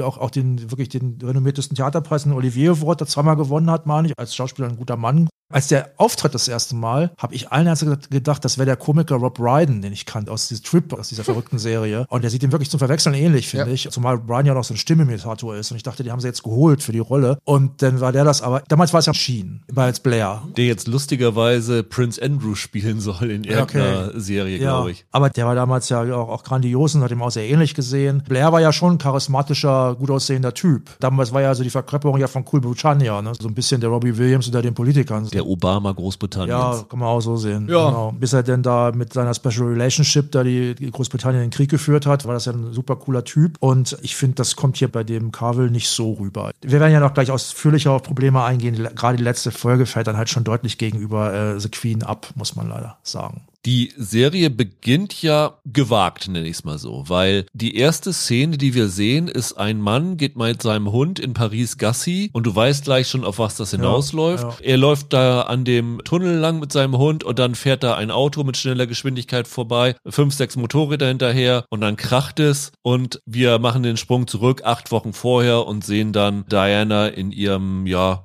Sommerurlaub mit Dodi. Ist euch das auch ein bisschen sauer aufgestoßen, dass sie mit so einem Flash-Forward arbeiten und man so das Gefühl hat, ja, guck mal, das kommt gleich noch, bleib dran, das ist super toll, dass wir jetzt hier zeigen, wie Diana Das stirbt. fand ich okay, ehrlich gesagt. Ich fand es gar nicht so überraschend. Also nicht, dass es jetzt für The Crown typisch wäre, aber ehrlich gesagt hat es mich in dem Moment gar nicht gewundert. Ich hatte irgendwie schon damit gerechnet, dass sie das so machen werden. Ja, ja. Meinst du, Peter Morgan hat sich Osak angeschaut? Ja, da ist ja nichts passiert beim Autounfall. Ja, das ist ja, das ist ja eine Methode, die ist ja unter anderem berühmt geworden durch die dritte, glaube ich, Breaking Bad Staffel oder die zweite. Die zweite den- wo es halt im Grunde auch losgeht mit irgendwelchen auch Spielzeugen, die im Swimmingpool schwimmen und so weiter. genau. Und dann erfährt man halt im Laufe der Staffel, was dahinter für steckt, ne? Ja, nur, dass man hier natürlich weiß, was dahinter steckt. Das ist Hier halt weiß man es und da ne? wusste man es nicht. Ja. Aber ich habe ehrlich gesagt ja auch absolut gar keinen äh, emotionalen Bezug zu der ganzen Diana-Geschichte. In dem Sinne, als dass ich es ja nicht miterlebt habe. Von daher jetzt irgendwie drüber empört oder so hätte ich mich jetzt nicht. Nö. Und dann, ja, wird die Vorgeschichte erzählt. Es wird vor allen Dingen jetzt in dieser ersten Folge erzählt, da ist ja Diana noch relativ äh, frisch getrennt. Es geht in der ersten Folge Ja. darum, dass Charles jetzt öffentlich seine Liebe mit äh, Camilla machen will. Die feiert ihren 50. Geburtstag. Er schmeißt eine große Sause und hofft sich ja eine Legitimierung seiner Liebe, indem die Königin vorbeikommt, was sie sich aber weigert. Und währenddessen versucht Diana dem Ganzen zu entkommen, indem sie ja auf der Yacht von Mohammed Al-Fayed Urlaub macht. Und der, das wurde ja schon in der letzten Staffel gesagt, sieht das so als seine Gelegenheit, ja vor allen Dingen britischer Staatsbürger zu werden. Das ist ja sein Traum. Also Mohammed Al-Fayed will halt seinen Sohn mit ihr verkuppeln. Dodi. Genau. Und äh, das ist halt sein großer Traum. Das wurde ja in einer, wie ich finde, ziemlich guten Folge der letzten Staffel wurde ja, gab es ein ausführliches Porträt von Mohammed Al-Fayed, seine Besessenheit davon, auch seine Bewunderung tatsächlich für Großbritannien und er will unbedingt Brite werden und die Briten verweigern ihm das aber. Und er ist hier eigentlich in diesen vier Folgen der Bösewicht des Ganzen. Ne? Das ist der Typ, Ja. der im Hintergrund die Strippen zieht. Sein Sohn will das eigentlich nicht, weil der will eigentlich sein Bikini-Model heiraten. Der Termin steht schon. Und er drängt ihn dazu. Er erzählt ihm auch nicht was. Also er sagt ihm, du musst bei ihm hierher kommen. Ich habe einen wichtigen Kunden hier. Erzählt ihm aber nicht, dass es Diana ist. Und äh, der fällt so ein bisschen halb hinten runter, als er das erfährt. Also er ist, ein, er ist ein tragischer Bösewicht, muss man sagen. Ne? Er drängt Dodi halt dazu, da was anzufangen. Genau, und dann kann man so sagen, das ist, das ist die erste Folge, die, der Kern der zweiten Folge, das ist die kurze Folge. Das ist eigentlich so, finde ich, von den vier Folgen die typischste Crown-Folge, Ja. wo sie so einen Moment nehmen und den ein bisschen origineller Ja. ausleuchten. Also da geht's ja darum, es gab irgendwann dieses Foto, wo zum ersten Mal Diana und Dodi küssend fotografiert worden sind. Ja. Das galt damals als teuerstes Paparazzi-Foto aller Zeiten. Was haben Sie gesagt? 250.000? 250.000 Pfund. Genau. Und dann nochmal in den USA für die Zweitrechte 100.000 oder irgend Also der. Fotograf, der habe ich mal irgendwie gelesen, soll irgendwie gesagt haben, hat er 1,7 Millionen Dollar mit insgesamt eingenommen oder so, irgendwie sowas. Genau. Und die Folge geht damit los, dass der Typ, also dieser Fotograf, ja wie so in so einem Interviewsegment vor der Kamera sitzt und erzählt, wer er ist, was er macht und so. Und dann sehen wir nochmal einen anderen Fotografen, der stellvertretend ist für so die, ja, Haus- und Hoffotografen der Royals. In der Serie wird erzählt, dass er das Foto geschossen hat, was dann Charles als Gegen-PR-Maßnahme gestellt hat. Also es gab in der letzten Staffel diese eine Folge, wo Charles ein Interview gegeben hat und dann Dianas PR-Team ein Gegeninterview gemacht haben. Und das ist jetzt sozusagen die Umkehrung. Charles, vor allem Charles Beraterteam, sieht die Chance, dass hier Diana so ein bisschen als Flittchen in der Boulevardpresse dargestellt wird, als Möglichkeit, sich so als Familienmensch zu inszenieren und damit so das Gegenpol als vertrauenswürdiger Prinz sozusagen Ja, zu ja. zeigen. Und da wird so ein Foto in Balmoral mit William und Harry an seiner Seite geschossen. In Wirklichkeit ist das tatsächlich ein Foto gewesen, das von so einem typischen Pressepool, also von mehreren gemacht worden sind. Hier greifen sie sich einen Fotograf stellvertretend heraus. Eigentlich ein schottischer Porträtfotograf, der ein Royalist ist, der die Royals mag, aber nicht einer ist, der die Queen überall hin begleitet hat, sondern wenn die mal in Schottland ist, macht er da Fotos von ihr. Die italienischen Fotografen gibt's ja wirklich. Ne? Genau. Also hier wird ja behauptet im Grunde, dass er von Mohammed Al-Fayed dahin geschickt worden ist, sogar, um dieses Bild zu machen. Ja. Da hat er ja gesagt, das, ist Quatsch, das sei Quatsch. Er sei da im Grunde zufällig in der Gegend gewesen. Ich meine, ich habe irgendwo gelesen, er hätte mal gesagt, dass Diana selber ihn beauftragt hätte oder ihm gesagt hätte, dass er das Foto Wahrscheinlich erzählt er auch mal so mal. Ja, ja, glaube ich auch. Ja. So aus dieser Perspektive von diesen beiden Interviews werden halt die Geschichten von diesen beiden Fotos erzählt. Also das ist, finde ich, die klassischste Folge von den Vieren. Und die dritte Folge ist dann die unmittelbare Vorgeschichte des Unfalls. Also es wird hier erzählt, dass Diana eigentlich genervt ist von Dodi und ihm freundlich sagt, nee, das wird nix und einen Heiratsabtrag ablehnt und eigentlich nur nach Hause zu ihren Söhnen will Ja. und dann sagt aber er, ich muss noch mal eben nach Paris, ich nehme dich mit meiner Maschine mit und das ist dann so dieses Schicksalhafte, was dann zu ihrem Tod führt. Und die vierte Folge dann, wie gesagt, das, was danach ist. Du hast schon eben gesagt, Roland, dass du da Probleme mit dieser Staffel hast. Ging dir das auch so, Michael? Ja, das ist aber noch ein bisschen untertrieben für mich. Ich muss echt sagen, ich mag The Crown wirklich gerne. Ich war, glaube ich, ich glaube, ich bin immer der kritischste hier schon gewesen gegenüber der Serie. Ich mag die aber wirklich gerne. Ich finde Peter Morgan ist ein genialer Autor. Aber ich war richtig entsetzt teilweise von diesen vier Folgen. Ich weiß nicht, wir machen doch auf jeden Fall noch die Serienweise Awards und ich werde das Ding definitiv in einigen Kategorien nominieren, wo es so geht Richtung größte Enttäuschung oder so, weil ich finde, dass die überhaupt nicht ansatzweise hinbekommen haben, dieses, diese Geschichte hier vernünftig zu erzählen ja, da sind, ich will jetzt nicht unfair sein, da sind schon Momente drinne, die auch funktionieren oder wo dann halt diese wirklich durch die Bank begnadeten Schauspieler auch wieder zeigen, wie klasse die sind. Da will ich jetzt nicht gemein sein. Aber alter Schwede, fast jede Szene, die Diana hier in diesen Folgen hat, schreit dich ja an mit, die stirbt bald. Ja, ja. Da bahnt sich eine Tragödie an. Also jedes Mal, wenn die mit ihren Kindern redet, dann steht gefühlt einer im Hintergrund und ruft, bald ist sie tot, bald ist sie tot, bald ist sie tot. Das ging mir so auf den Geist. Also wie kann man das so erzählen? Total absurd. Ja, es ist vor allem auch isoliert erzählt. Ich finde nicht, dass sie wirklich in einen Kontext gestellt wird. Diana stand ja für was. Für verschiedene Sachen. Also heute sagen einige immer, ja, sie stand halt vor allem damals für ihr Engagement gegen Landminen und so. Das stimmt auch, aber sie stand auch damals, das hat alles ja vorhin schon gesagt, Rüdiger. Es gab damals auch eine sehr bigotte Haltung ihr gegenüber, gerade von Männern, aber sicher nicht nur, sie als Flittchen darzustellen. Weil sie lebte halt ihr Leben relativ frei, hatte verschiedene Liebhaber, niemals mehrere auf einmal, aber immer den, mal den, mal den. Und das merkt man hier so ein bisschen, also die Serie stellt das durchaus korrekt dar. Das merkt man bei den Paparazzi, die ja teilweise, und den Reportern, die ja teilweise völlig unverschämte Fragen stellen. Das ist das eine. Und auf der anderen Seite war sie natürlich halt auch so eine nahbare Symbolfigur für junge Frauen und so weiter. Und man hätte da wirklich mal so ein bisschen gesellschaftlich mal gucken müssen, was prallen da in der Gesellschaft für verschiedene Positionen aufeinander. Und das passiert hier überhaupt nicht, sondern es konzentriert sich auf diese Gespräche zwischen ihr und Dodi und mit der Familie. Noch absurder. Diana als Figur, wie sie jetzt in dieser Serie gezeichnet wird, ist nur noch Passagier. Die hockt da auf der Yacht und die Serie geht dann ja wirklich darauf ein, wie der Dodi dann quasi da von seiner, von seinem Bikini-Model weg muss, die er jetzt halt doch nicht heiraten darf und so weiter. Und da zeigt die Serie dann so eine Art Empathie für diesen Dodi. Wie geht's denn Diana damit, dass sie jetzt quasi dafür verantwortlich ist, dass der von seinem geliebten Model da weg muss oder so weiter? Ich finde, sie als Charakter hockt da eigentlich nur auf dieser Yacht und dann passieren halt so Dinge um sie herum. Aber so richtig, dass sie als aktive Figur irgendwas leistet da, das passiert ja auch gar nicht. Das ist ein Problem, finde ich, aber was, glaube ich, auch bei der realen Diana war, sie ist halt auch sehr stark eine Projektionsfläche für Leute. Ja, klar. Und naja, Diana ist halt keine Intellektuelle gewesen. Das muss man einfach mal so sagen. Das war halt großenteils ihr, in Anführungszeichen, Job, klasse auszusehen und auch sich fotografieren zu lassen. Und da gibt's auch nicht so wahnsinnig viel zu erzählen. Trotzdem wird da relativ viel erzählt. Genau, trotzdem über bleiben sie. sie dann halt die ganze Ja. Zeit dabei ihr hocken, wie sie Ja. da sitzt und nichts macht. Ich finde vor allen Dingen, dass sie dieses Mal äußerst platt mit ihren Metaphern umgehen. Brutal. Also es gibt diese eine Szene, das ist die, müsste die zweite Folge sein, wenn es darum geht, dass dieses Foto jetzt existiert und es langsam durchsickert, dass dieses Foto der Presse angeboten wird und zeitgleich, was auch wirklich so gewesen ist. Also ich meine, sie war am 9. August in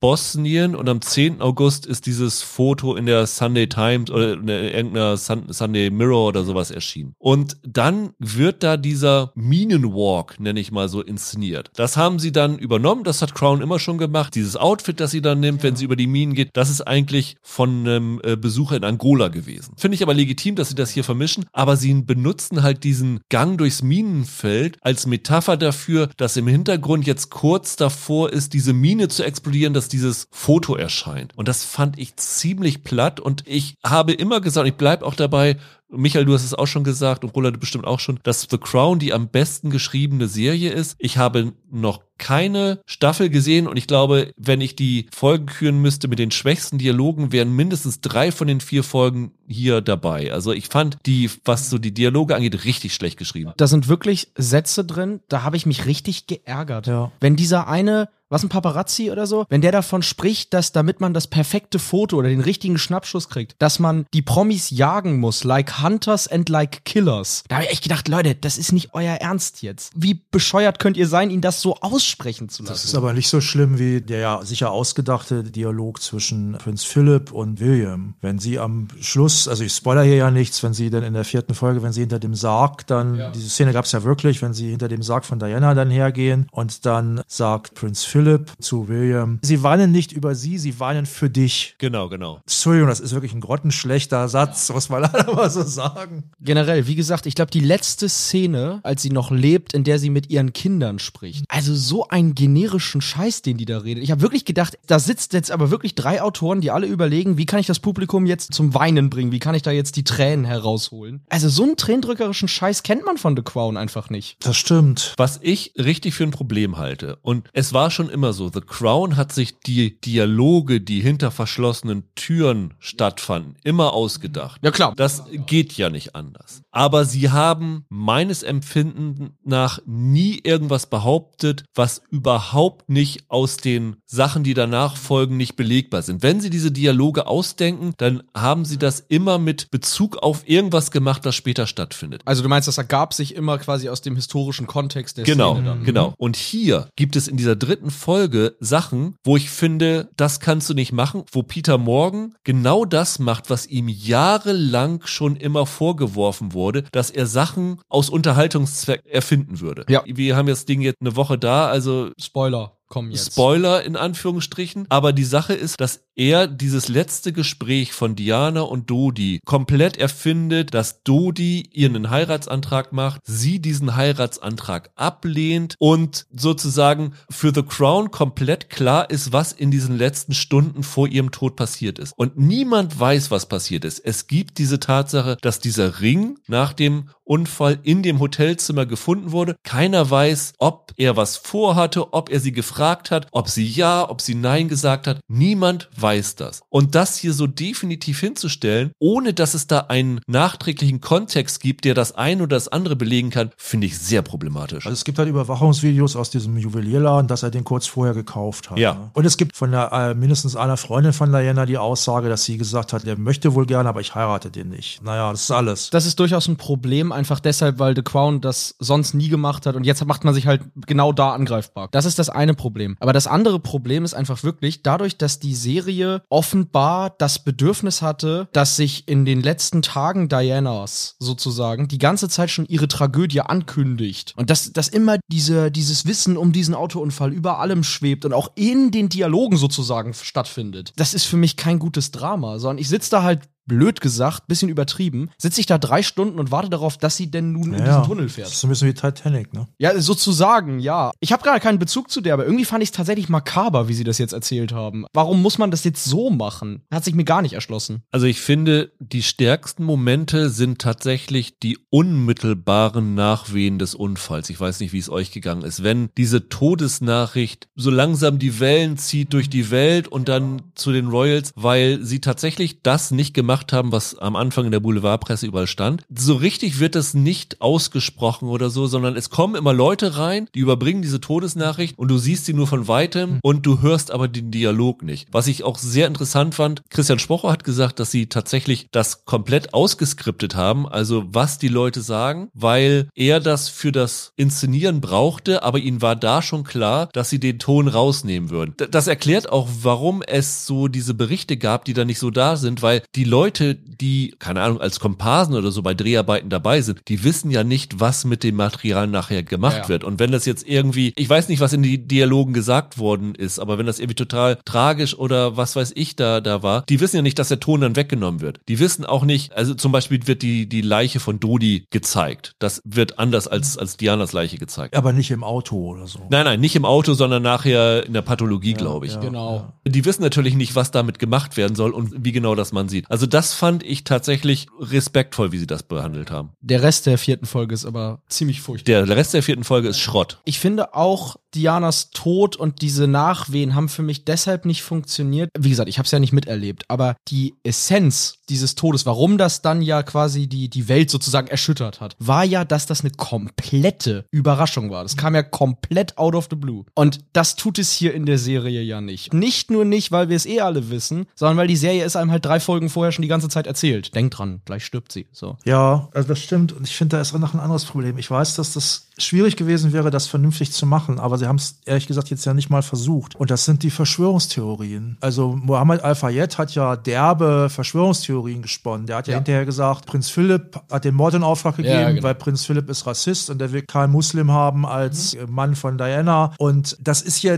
überhaupt kein Thema. Also Mohammed Al-Fayed kommt da irgendwann drüber weg und sagt, Mensch, Dodi, ich hätte dich dazu nicht treiben sollen und jetzt ist es so sch schlimm ausgegangen und das war ein armer Junge und das war's dann eigentlich. Es ist so einfach nicht gewesen und gerade in der heutigen Zeit mit diesen ganzen Verschwörungstheorien, ich weiß, es ist schwierig, aber man hätte es irgendwie, finde ich, aufgreifen müssen, sinnvoll. Und vielleicht wäre das noch wirklich besser geworden, wenn man das versucht hätte zumindest irgendwie. das Problem, was dann in dieser restlichen vierten Folge, die übrigens, da lege ich mich fest, die schlechteste Folge von The Crown Ja, würde ich auch mit, mit unterschreiben. Abstand ja. ist, ist dieser ganze Scheiß, der dann kommt. Sie taucht dann ja nochmal auf. Ghostbusters. Genau, den Geister Diana taucht Tada, ne? Sagt sie doch noch. Also hier, Tada, Diana ist nochmal da und alle dürfen nochmal mit ihrem Geist reden, so ungefähr. Selbst Elsbeth darf ja nochmal kurz Diana nochmal ein paar Worte entgegenpfeffern. Genau, sie erscheint Charles, sie erscheint Elizabeth und Dodi erscheint äh, auch als Geist nochmal Muhammad Al-Fayed. Das war so ein unfassbarer Schrott. Nicht nur die Idee an sich ist irgendwie scheiße, sondern die Dialoge, die da fallen und die Ja. Art und Weise, wie unfassbar pathetisch und kitschig die den Scheiß da inszenieren. Äh, Da habe ich mich tatsächlich gefremdschämt. Da habe ich mich wirklich gefremdschämt für die Serie, dass sie sich auf so ein Niveau herabbegibt. Das war eine Peinlichkeit hoch 10 und ich kann mir nicht erklären, warum man das nicht merkt, wenn man sich die Folgen nochmal im Schnitt anschaut. Es wäre nichts viel verloren gegangen, wenn man den Kram rausgeschnitten hätte. Die Szenen sind austauschbar, klar, das soll irgendwie den inneren Monolog darstellen, den Charles Ja. und Elizabeth hatten und so den Kampf mit sich selber. Aber nee, das darf man nicht so machen. Und ich habe generell Probleme, wenn irgendwelche Figuren wieder als Geister auftauchen, weil es, das habe ich bei Tote Mädchen lügen nicht und überall gesagt, weil es den Einschlag nimmt, den der Tod hinterlässt, Ja, wenn du stimmt. jemanden wieder zurückbringst. Ja.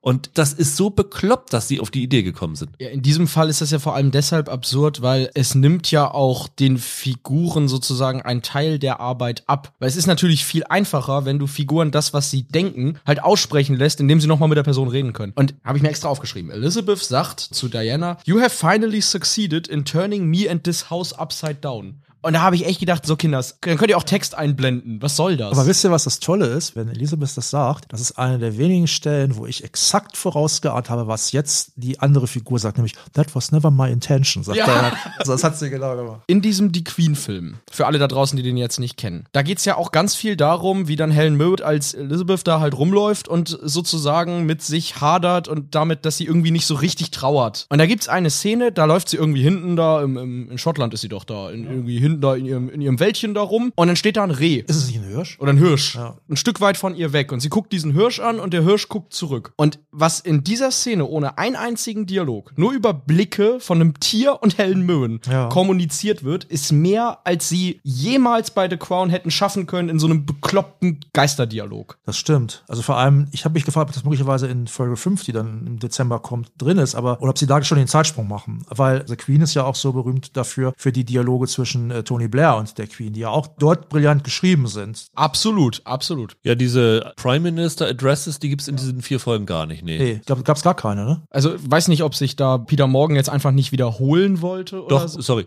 Ganz am Anfang gibt's eine, da sitzt er da und erzählt, was er so von Diana mitbekommen hat in der letzten Zeit, genau. Ja, wie gesagt, vielleicht wollte sich Morgan auch nicht zu sehr wiederholen damit. Also wirklich, wenn du das direkt vergleichst mit diesem Die Queen-Film, und das ist hier legitim, weil es halt derselbe Autor ist, dann ist das wirklich erschütternd, dass er überhaupt keine Subtilität hier irgendwie aufweist. Generell in diesen vier Folgen, alles, was nicht Charles, Dodi oder Diana heißt, kommt ja sowieso nur am Rande vor. Also, Das stimmt. gut, wie gesagt, Elsbeth geistert da am Ende mit dem, mit dem tatsächlichen Geist einmal da so ein bisschen durchs Spukhaus, aber mehr ist das ja eigentlich gar nicht. Also sie konnten nicht umher, diese Diana-Geschichte zu erzählen. In dem Moment, wo sie sagen, wir gehen in diese Zeit rein, müssen sie das natürlich erzählen. Das ist ein Problem. Ja, Aber natürlich. ich verstehe nicht, warum sie dieser Geschichte so unfassbar viel Gewicht geben. Wenn sie eine Folge damit versaut hätten und das ist wirklich super schwierig, diesen Teil zu erzählen. Aber fangt die Folge so an, wie ihr sie jetzt angefangen habt. Typ geht aus dem Haus, sieht den Unfall und dann springt nicht zurück, sondern setzt gleich mit den Nachwehen und ein. genau, zack, sie ist tot. Genau. So wie das halt in echt auch war. Genau. Und dann hast du die erste Folge. Und von mir aus, wenn ihr es unbedingt wollt, noch die zweite Folge. Aber macht dann was, was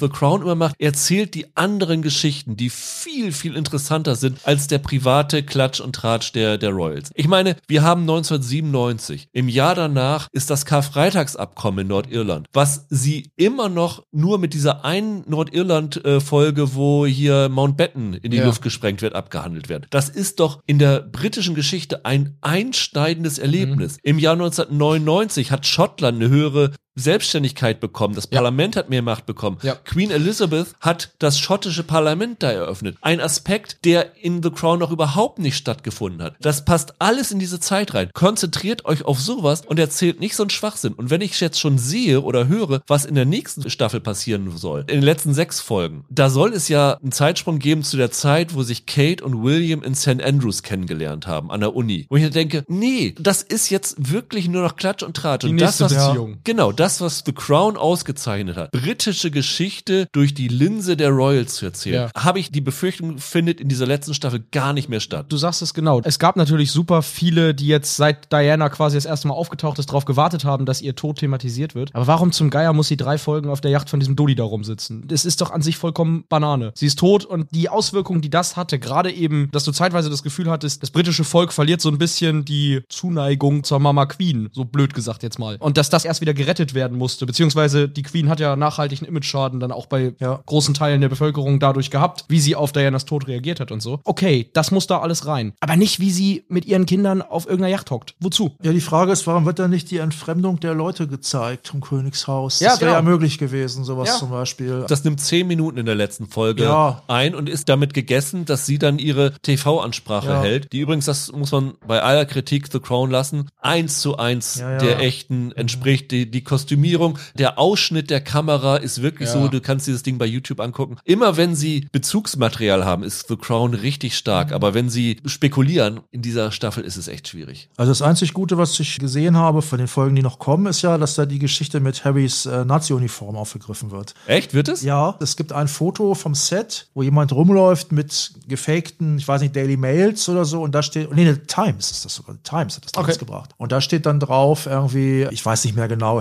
Harrys Nazi-Fauxpas oder sowas, irgendwie stellt man da drauf lesen. Also es wird offenkundig, wird das ein Thema sein. Das finde ich tatsächlich ganz gut, dass sie das aufgreifen. Ja. Ja, aber das ist zum Beispiel auch so eine Sache, das ist für mich zu viel Internes für den Royals. Ja, ja. Und der größere Rahmen, der hier stattgefunden hat, der existiert nicht mehr. Und da hat The Crown wirklich eine schlechte Entwicklung genommen. Das fing mit der letzten Staffel schon so ein Ja, bisschen an. Ich wollte es gerade Ja, sagen, in, ja. der, in der fünften Staffel hatten wir das schon im Podcast gesagt. Ich glaube, ich hatte die deshalb auch so ein bisschen rabgewürdigt damals, weil es da schon so war, dass gerade auch in dieser Diana-Geschichte, es ging dann halt schon sehr viel einfach um ihr persönliches, um ihre persönlichen Wehwehchen, wenn ich das jetzt mal so blöd formulieren darf. Und weniger um das, was in den ersten Staffeln dominierte. Nämlich, wie du hast, du hast eben sehr schön gesagt, britische Geschichte erzählt aus Sicht der Royals. Das hat abgenommen und in diesen vier Folgen war es fast gar nicht vorhanden. Nee, so ein bisschen hatte ich das Gefühl, so wie Charles dieses Foto inszeniert hat mit seinen Kids in Schottland, dass Peter Morgan von Charles hier so, hier, ich gebe dir 100k, lass mich mal ein bisschen gut darstellen, weil das muss man sagen, in den Nachwehen des Todes von Diana, wie Charles dabei wegkommt, Halleluja, das ist eine Heiligenfigur fast. Ja, ja. Fairerweise, das ist aber in die Queen auch schon ziemlich ähnlich. War das so? Ich weiß das nicht. Da ist es auch so, dass er sofort sagt, okay, ich nehme die Kinder, wir fliegen dahin und so Ja. weiter. Und die Mutti irgendwie sagt, oh, bist du dir sicher? Und jetzt noch die Maschine und oh, ist aber auch schon spät, ne? Also, das war in die Queen zumindest auch schon so, dass Charles da erstaunlich gut wegkam, verglichen mit, wie man es erwartet hätte. Aber er ist ja tatsächlich in dem Krankenhaus gewesen. Ich weiß, ich weiß, So. er taucht ja nicht viel auf im Queen-Film, aber der Tenor in allen Szenen ist halt schon, den hat das richtig getroffen und der Rest war so, ja, mein Gott. Ich finde, einer der stärksten Dialoge dieser Staffel ist, wenn er dann äh, fordert, dass sie früher als geplant nach London zurückkehren, weil er genau mitkriegt, nachdem er sie abgeholt hat, wie die Menschen, äh, wie Paris sagt er, sie hat es geschafft, dass die belebteste Stadt Europas oder der Welt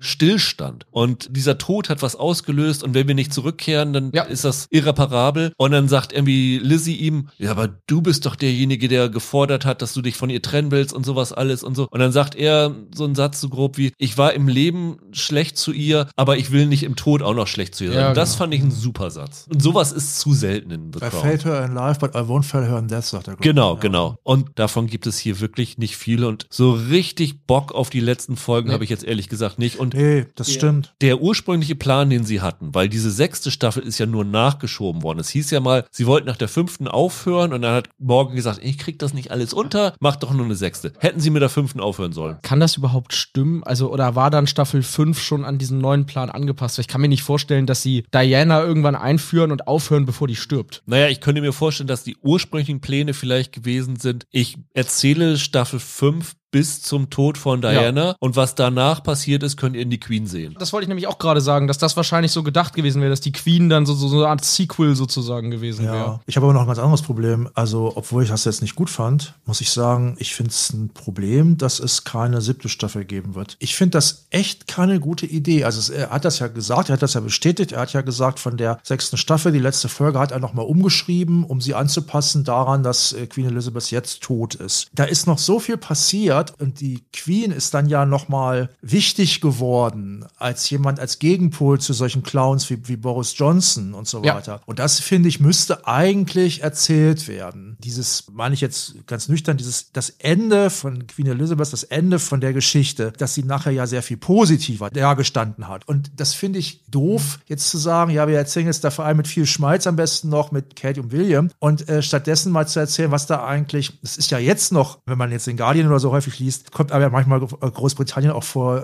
das ist ja wie, wie ein Irrenhaus manchmal. Also es ist ja noch viel schlimmer als hier oder woanders. Und die Queen war da wirklich ein, ein Ruhepol und ist so wahrgenommen worden weltweit. Das finde ich ein- echt ein Problem. In den letzten Jahren die Arbeit, die sie da noch geleistet hat, Ja. als da, so wie du es Ja, jetzt sagst, ja, ne? Also, dass sie sozusagen, gerade als Boris Johnson oder so gemacht war, dass sie da irgendwie noch für irgendwas gesorgt hat, worauf, woran die Briten noch auf ihr Führungshaus geschaut haben, noch stolz sein konnten, sozusagen. Also, also auch so ein Thema wie Brexit oder so. Exakt, genau. Da hat sie ja dann noch mal so sich Credit Points Ja.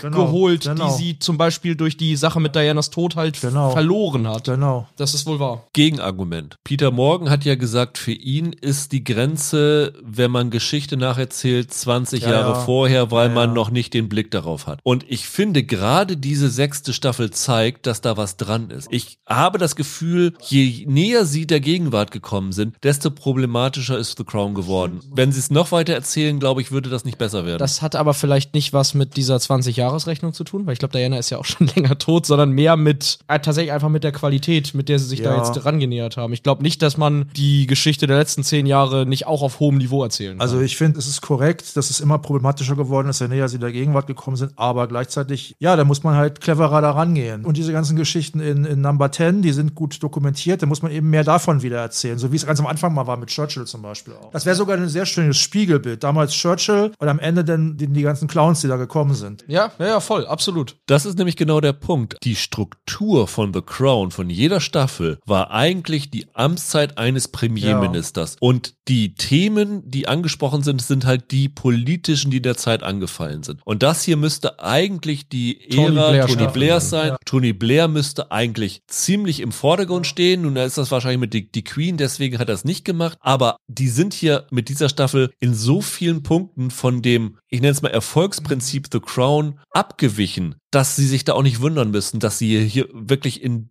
den meisten Artikeln komplett verrissen werden, weil das ist misslungen. Der Guardian hat irgendwie einen Stern gegeben. Oh ja. So habe ich gesehen und ich habe den Text auch gelesen. Das war mal ein Verriss. Ich glaube, Lucy Mangan hat das geschrieben. Das war ganz, ganz böse, Also, ja. wer wirklich mal lesen will, wie man eine Serie komplett verreißen kann, in jedem Wort, dann äh, lest euch mal den Guardian durch. Ich fand die Kritik gut. Ich muss allerdings Ich auch. sagen, ich fand das mit dem einen Stern sehr hart, weil ich habe mich fast ein bisschen geschämt. Die ersten drei Folgen, die vierte fand ich wirklich schlecht, aber die ersten drei Folgen habe ich ehrlich gesagt, ich habe gedacht, boah, ich gucke das immer noch gerne weg. Das fand ich irgendwie komisch. Das sieht ja auch alles so hübsch aus. Also dieses weiche Licht in Schottland zum Beispiel, wenn Ja, die klar. bei Moral Mhm. sind und so. Hat ja nicht diesen typischen Netflix-Look. Ne? Das sieht, ein bisschen, sieht wirklich besser aus. Ne? Das fand ich immer noch erstaunlich. Und da hätte ich da, ich hätte wahrscheinlich, ich weiß nicht, zweieinhalb oder so, immer noch gegeben, muss ich sagen. Da bist du gnädiger als ich, weil ich war hier sehr, sehr unzufrieden mit. Es ist immer noch eine hochprofessionelle Die Schauspieler Serie. sind alle nach wie Genau. vor exzellent, ne? Also keine Frage. Findet ihr nicht, dass das auch teilweise immer noch einige Leute, auch wenn sie gut spielen, nicht gut gecastet sind? Also die Vicky ist ja wirklich unfassbar fantastisch, Ja. klar, aber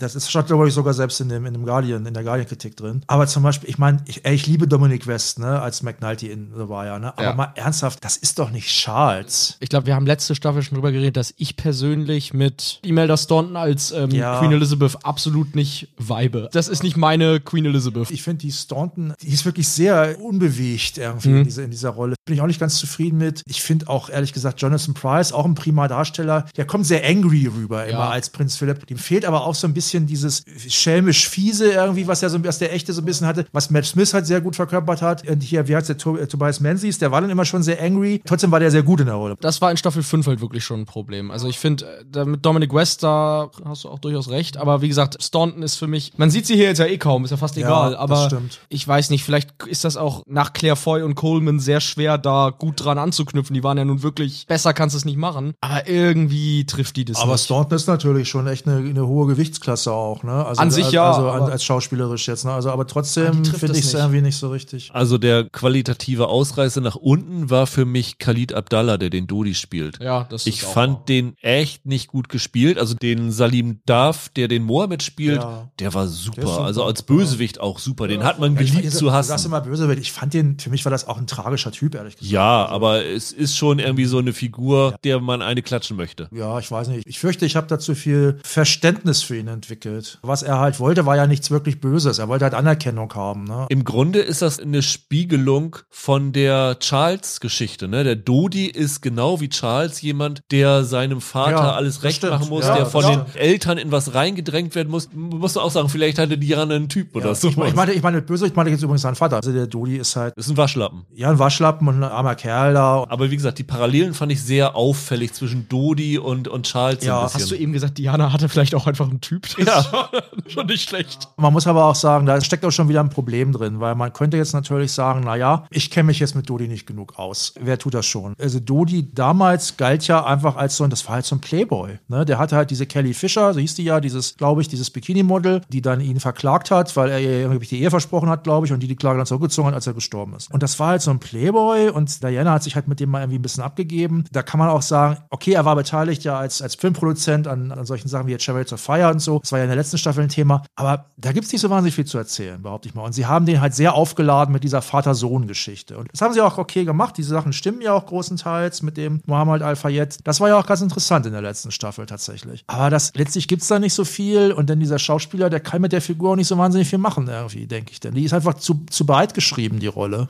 Diese ganze Zeit, die sie diese Dodi-Diana-Geschichte umkreist haben, das ging ja in der letzten Staffel schon los. Das geht einfach nicht. Du kannst nicht normalerweise in Staffeln acht, zehn Jahre hinlegen und jetzt hast du dich, keine Ahnung, sieben, acht Folgen mit einem Jahr der Geschichte beschäftigt. Das ist eine absolute Fehlkonstruktion. Ich habe mich maßlos geärgert über diese Staffel und ich gebe Michael recht, das ist für mich eines der größten Ärgernisse, was ich dieses Jahr gesehen habe. Vielleicht sogar das größte Ärgernis für mich, ja. Einfach weil die Erwartungen höher sind als bei was Für anderem. mich war es auch eine große Enttäuschung, das muss ich sagen. Gefühlt ja für ganz viele da draußen. Ja. Wir sind da ja wirklich nicht alleine. Wir hätten euch also gerne letzte Woche schon gewarnt. Ich hatte es ja so ein bisschen angedeutet, dass es mir nicht so gefallen hatte, aber ich glaube, die Serie lohnt sich immer noch ein bisschen ausführlicher zu diskutieren, weil es da doch viele Punkte gibt und ich hoffe, falls ihr es noch nicht gesehen habt, habt ihr so ein Bild, ob es sich für euch lohnt. Ich glaube eher nicht. Und falls ihr es gesehen habt und euch ähnlich geärgert habt wie wir, dann habt ihr hier vielleicht ein Ventil zur Frustbewältigung gefunden. Rüdiger hat auch theoretisch immer noch recht damit, dass man nach der fünften Staffel auch The Crown theoretisch aufhören und dann einfach die Queen gucken kann. Der fängt ja auch mit diesem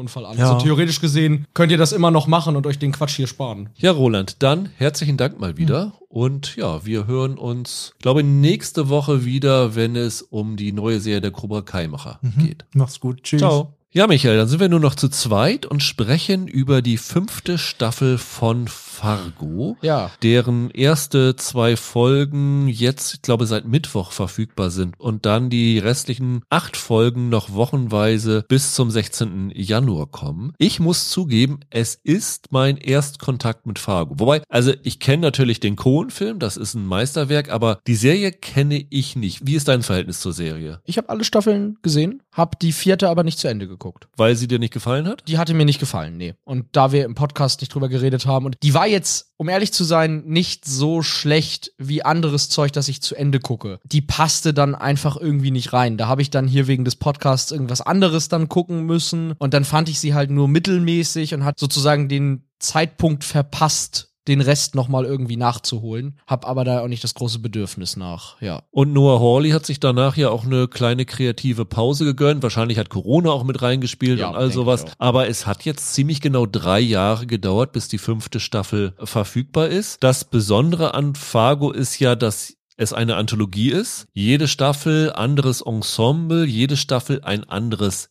Jahr. Die erste Staffel hat gespielt 2006. Die zweite Staffel ist dann zurückgesprungen ins Jahr 1979. Die dritte Staffel dann ein bisschen weiter nach vorne, beziehungsweise sie hat auf, glaube ich, auf zwei Zeitebenen gespielt. Ja. 75 und 88. Die vierte Staffel ist dann ganz zurückgegangen, war, glaube ich, in den 20er Jahren. Und nun sind wir mit der fünften Staffel in der modernsten Epoche, also im Jahr 2019 angelangt. Ja. Man muss ja sagen, die erste Staffel damals mit Billy Bob Thornton und Martin Freeman, die basierte ja auch noch auf dem Coen-Brüder-Film, so Ja. in ihrer Essenz zumindest. Und die anderen Staffeln waren dann ja neue Geschichten. Aber die Serie versucht natürlich immer, diesen Tonfall, ehrlich gesagt, der Coen-Brüder zu imitieren, wenn man jetzt böse sein würde, ne? Sie spielt immer in Minnesota. Sie handelt immer von Verbrechen, die irgendwie aus dem Ruder laufen. Also das Konzept ist da immer dabei. Sie handelt auch immer von so ein bisschen tollpatschigen Ermittlern. Genau, du hast immer liebenswürdige Polizisten und du hast vor allem immer diese White Trash Loser. Gut, in der vierten Staffel vielleicht nicht so sehr, aber in den anderen Staffeln waren es immer White Trash Loser, die da irgendwie so im Mittelpunkt eine Rolle spielen. Und Leute, die sich einen breiten Minnesota-Akzent anlegen, Colin Hanks zum Beispiel, ich glaube, der einzige, der sich da äh, gegen verwehrt hat, war in der vierten Staffel Chris Rock. Der Ja, hat genau. einfach ganz normal geredet. Und ansonsten viel Blut, sehr schwarzer Humor. Das ist so die Kernessenz von Genau. Fargo. Und gefühlt würde ich jetzt sagen, nach allem, was ich gelesen habe, wie gesagt, ich habe keine Erfahrung mit den ersten vier Staffeln, orientiert sich die fünfte jetzt wieder deutlich stärker an dem Kinofilm der Coen-Brüder, richtig? Ja, und an der ersten Staffel, Ja. genau. Also das war schon so, dass sie in Staffel 3 und 4 immer mehr auch eigene Wege gegangen sind. Die vierte Staffel ist ja teilweise dann auch zu Recht, ist der vorgeworfen worden, dass die mit Fargo in dem Sinne gar nicht mehr allzu viel zu tun hatte. Also hier channeln sie schon sehr die Coens und deren, deren Art. Weil bei den Coens ging es ja alles aus von einer fehlgelaufenen Entführung einer Frau. Das ist auch die Ausgangslage dieser Serie. Also Ja, witzigerweise ja. Die Hauptfigur wird hier von Juno Temple gespielt aus äh, Ted Lasso. Äh, Dot Lion heißt die Figur und die erste Szene, die wir sehen, ist bei so einer Elternversammlung, die aus dem Ruder läuft, wo es zu Prügeleien kommt, wo dann ein Polizist einschreitet und sie dann äh, tätlich, versehentlich gegen den Polizisten wird und dadurch in den Polizeicomputer eingetragen wird und ich glaube über ihre Fingerabdrücke wird jemand anderes auf sie aufmerksam und es kommt zutage, dass sie eine Vergangenheit Ja. hat und deswegen werden zwei Entführer auf ihre Fersen geschickt. Dann wird sie entführt und diese Entführung läuft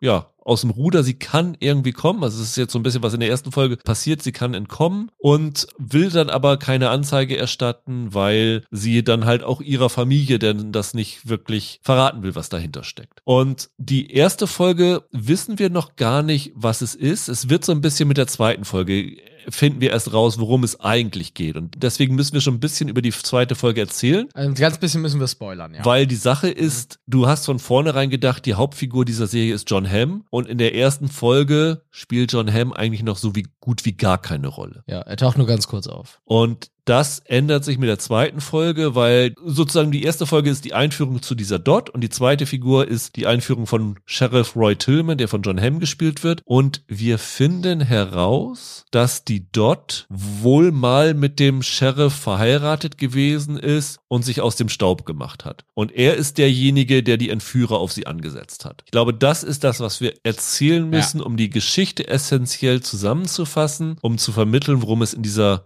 Ja. Staffel geht. Wichtig ist noch, dass die Schwiegermutter von Dot, also die aktuelle Schwiegermutter, Lorraine? genau, wird gespielt von Jennifer Jason Lee. Und das ist so eine ultrareiche CEO-Frau, die schon immer die Wahl des Sohnes kritisiert hat, der Ehefrau, Ja. und jetzt auch so ein bisschen eigene Forschung anstellt, was da nun dahinter steckt, dass die entführt worden ist und die da so ein ja, äh, Geheimnis draus macht. Und ich glaube, geschichtsmäßig müssen wir jetzt nicht viel mehr darüber erzählen. Der eine Entführer, Ole Munch heißt, der wird gespielt von Sam Sprühl, äh, so ein äh, Erbe von äh, No Country for Old Men, oder? Von der Frisur her. Achso, von, von, von Chigurh, ja, ja, Genau. ja auf, je- auf jeden Fall.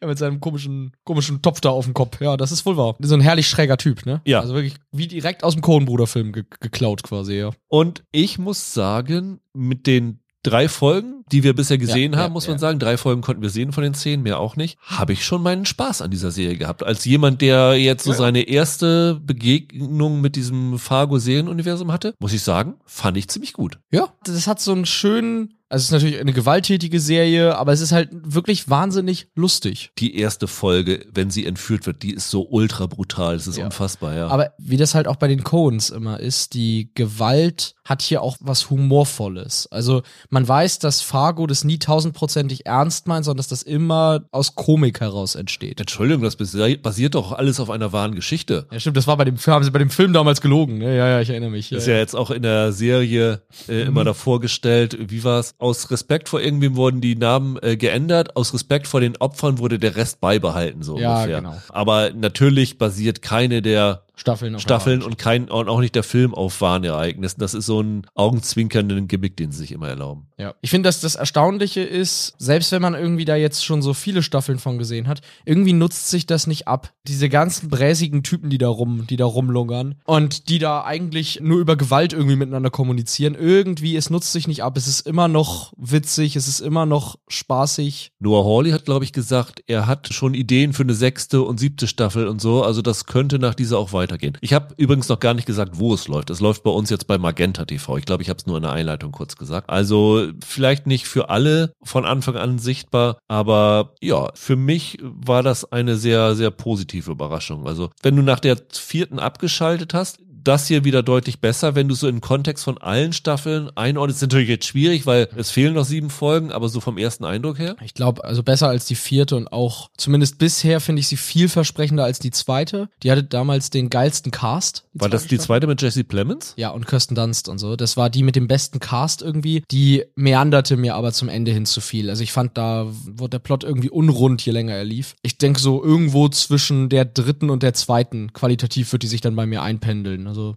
4, 2, 5, 3, 1 oder so würde ich jetzt erstmal für den Anfang sagen. Vom schlechtesten zu besten. Ich habe einen unfassbaren Spaß an Juno Temple gehabt. Ja, die hat richtig Freude am vermeintlichen All-American Girl. Und dieser breite Minnesota-Akzent, den sie Ja. sich zugelegt hat, der glaube ich mit der Realität nicht unbedingt was zu tun hat, aber das erinnerte mich stark daran, wie Francis McDormand im Film ich habe jetzt Videoclips oder die Trailer geguckt. Martin Freeman in der ersten Staffel hatte sich so einen zugelegt. Und in welcher Staffel war Colin Hanks dabei? War das auch in der ersten? Als Polizist? Der hatte auch so einen, so einen breiten Minnesota-Akzent. Fand ich sehr amüsant. Und so habe ich hier Juno Temple auch empfunden. Und jedes Mal, wenn die ihre brave Hausfrau gibt und dann tatsächlich in so eine Gewalteskalation kommt, Mhm. das ist fantastisch. Großartige Rolle. Also ich fand sie ja in Ted Lasso manchmal ein bisschen anstrengend, obwohl ich sie eigentlich mochte. Aber so gut wie hier habe ich sie, glaube ich, noch nie gesehen. Ja, würde ich glaube ich auch sagen.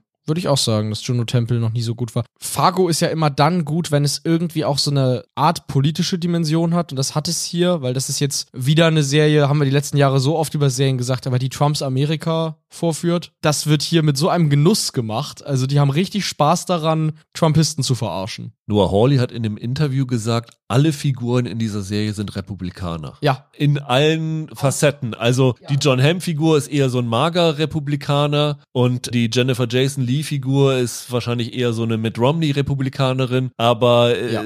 selbst die Juno Temple-Figur, das sind alles relativ konservative Ja. Leute. Ja, ja. Ja, genau. Und irgendwie, was diesen Fargo-Film damals so ausgezeichnet hat und weshalb das in, in jeder Staffel auch immer irgendwie was ist, was ich da erwarte, ist, dass du Figuren hast, die du nie einschätzen kannst. Weißt du, also diese Steve Buscemi-Figur oder William H. Macy damals, das waren ja Charaktere im Film, wo du wirklich nie wusstest, wie verhalten die sich jetzt als nächstes oder zu welcher Schandtat sind die jetzt wieder bereit. Das vereint sich hier alles in der Juno Temple-Figur, weil du hast ja wirklich nach drei Folgen immer noch keine Ahnung, was du jetzt von ihr zu erwarten hast. Nee, sie kann auch tatsächlich eine Evil Bitch sein oder irgend sowas. Ja, das ist aber noch nett ausgedrückt. Ja. Also, Also bin ich auch sehr gespannt drauf. John Hamm ist auch ziemlich gut bisher. John Hamm ist ziemlich klasse. Also, Also- so arschig war er selten, glaube ich. Ja, ich glaube, seit, seit seinen schlimmsten Draper-Szenen nicht mehr. Also, das, der hat schon richtig Bock auf Arschloch sein. Ja, das ist cool. Und dann hast du aber, wie gesagt, wie beim Fargo-Kinofilm, nicht nur diese Entführungsgeschichte. Ja, ja. Du hast dann diese chaotischen Entführer, also dieses Duo, das hier auch ist, das dann auch keine Ruhe gibt und das aber auch weiterverfolgen will, beziehungsweise da gibt es dann noch so eine kleine Drehung dabei. Du hast dann aber auch eine Polizistin, Indira Olmsted, wird gespielt von Richard Morjani, die auch diesem ganzen Entführungsfall nachgeht. Du hast da so viele Interessengruppen, die dann bei diesem Fall kollidieren und das ist eins zu eins genau wie bei dem Ja. Kinofilm der Coens. Ja, ja.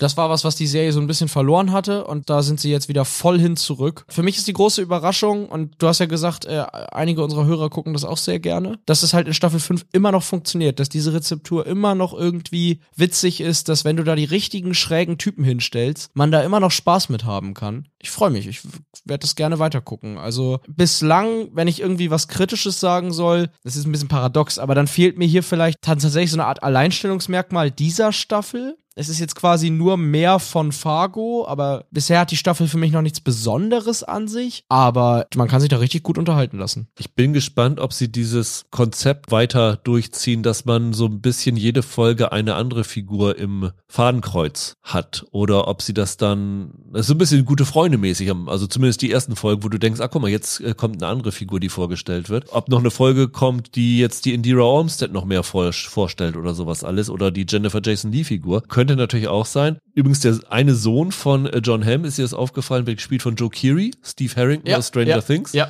Fand ich auch sehr hübsch. Es ist nach drei Folgen schwierig, ein Fazit zu ziehen, weil einfach noch so unfassbar viel fehlt in der Geschichte. Aber bisher habe ich da wirklich sehr, sehr viel Spaß mit gehabt. Ich finde, die Serie geht interessante Wege. Sie hat gut gezeichnete Figuren. Also, wie gesagt, diese Ole Munch-Figur, dieser Entführer. Cool. Das ist schon Ja. sehr bizarr. Der ist, hat auch, ich sag mal so, Dialogmenge Terminator so ungefähr. ja. Gibt sich auch so ein bisschen. Ja, wie gesagt, das Vorbild. Ist toll. Das Vorbild müssen für solche Figuren sind Steve Buscemi und, und Peter Stormare. Ja? Ja, klar. Und da musst du erstmal überhaupt in die Nähe dieser Liga kommen und das macht er ziemlich gut. Ja, finde ich auch. Also das ist so die Figur, die ich im Moment am, am liebsten sehe. Das ist so bizarr, was er und sein Partner für Verletzungen davontragen vom Entführungsversuch von ihr. Die erste Folge, die Entführung, ist so ein bisschen was für Kevin allein zu Haus Fans, oder? ja.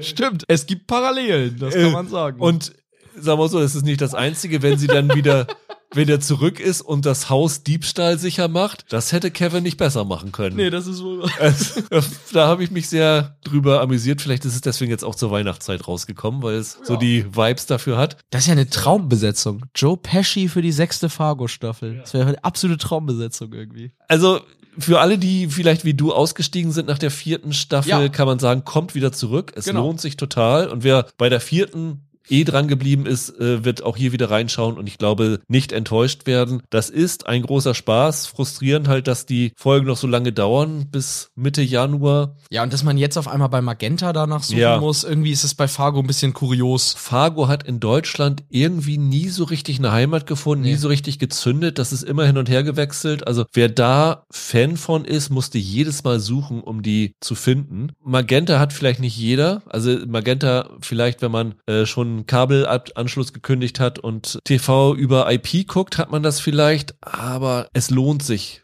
tatsächlich für Fargo mal wieder reinzuschauen. Weil es ist vielleicht so ein Ding, wo man sagt, wenn ich das jetzt nicht habe, wartet bis Mitte Januar, bis alle Folgen da sind, dass man dann nur einen Monat dabei ist. Ich glaube, das ist vielleicht der beste Tipp, aber dann hat man auch zehn Folgen Spaß, denke ich. Also das ist eine gelungene Weiterführung und man muss sagen, im Streaming-Zeitalter, eine Serie, die in der fünften Staffel noch so ein Niveau hat, ist Seltenheit geworden. Ja, das ist respektabel. Und ich muss mal gucken, ich weiß gar nicht, wo die anderen Staffeln sind. Weißt du das, Michael? Also ich weiß, dass halt einige bei Join gelaufen sind. Die vierte war auf jeden Fall bei Join, das weiß ich noch. Ob die da jetzt noch ist, absolut keine Ahnung, ehrlich gesagt. Ich gucke mal eben nach. Die sind tatsächlich bei Join, die ersten vier Staffeln. Ah, Und bei MGM Plus und auch bei Magenta TV. Weil nach diesen Folgen, also ich werde die jetzt Staffel erstmal zu Ende gucken, habe ich schon Lust, irgendwann mal die ersten vier nachzuholen. Jetzt mal, falls hier noch irgendwie zufällig Leute zuhören, die Fargo jetzt gar nicht kennen oder nur den Film kennen. Die erste Staffel sollte man gesehen haben. Die war wirklich richtig, richtig klasse. Alle danach waren dann immer noch irgendwie auf ihre Art unterhaltsam oder mal ein bisschen weniger. Die zweite will ich allein schon wegen Jesse Plemons sehen. Ja, ich wegen Kirsten Dunst damals dann. Aber äh, nee, aber wie gesagt, die erste Staffel ist richtig, richtig klasse. Die muss man wirklich mal gesehen haben. Also noch einmal ein, ja, dicker Tipp zum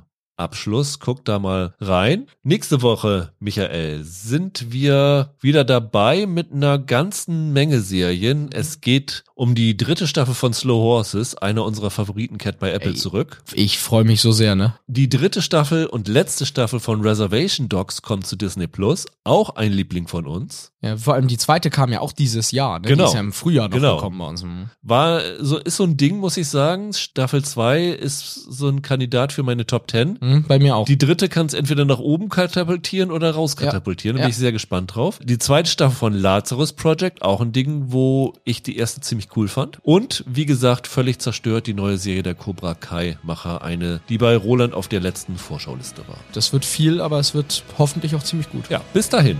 Habt ein schönes Wochenende. Bleibt gesund. Macht's gut. Ciao, ciao. Macht's gut.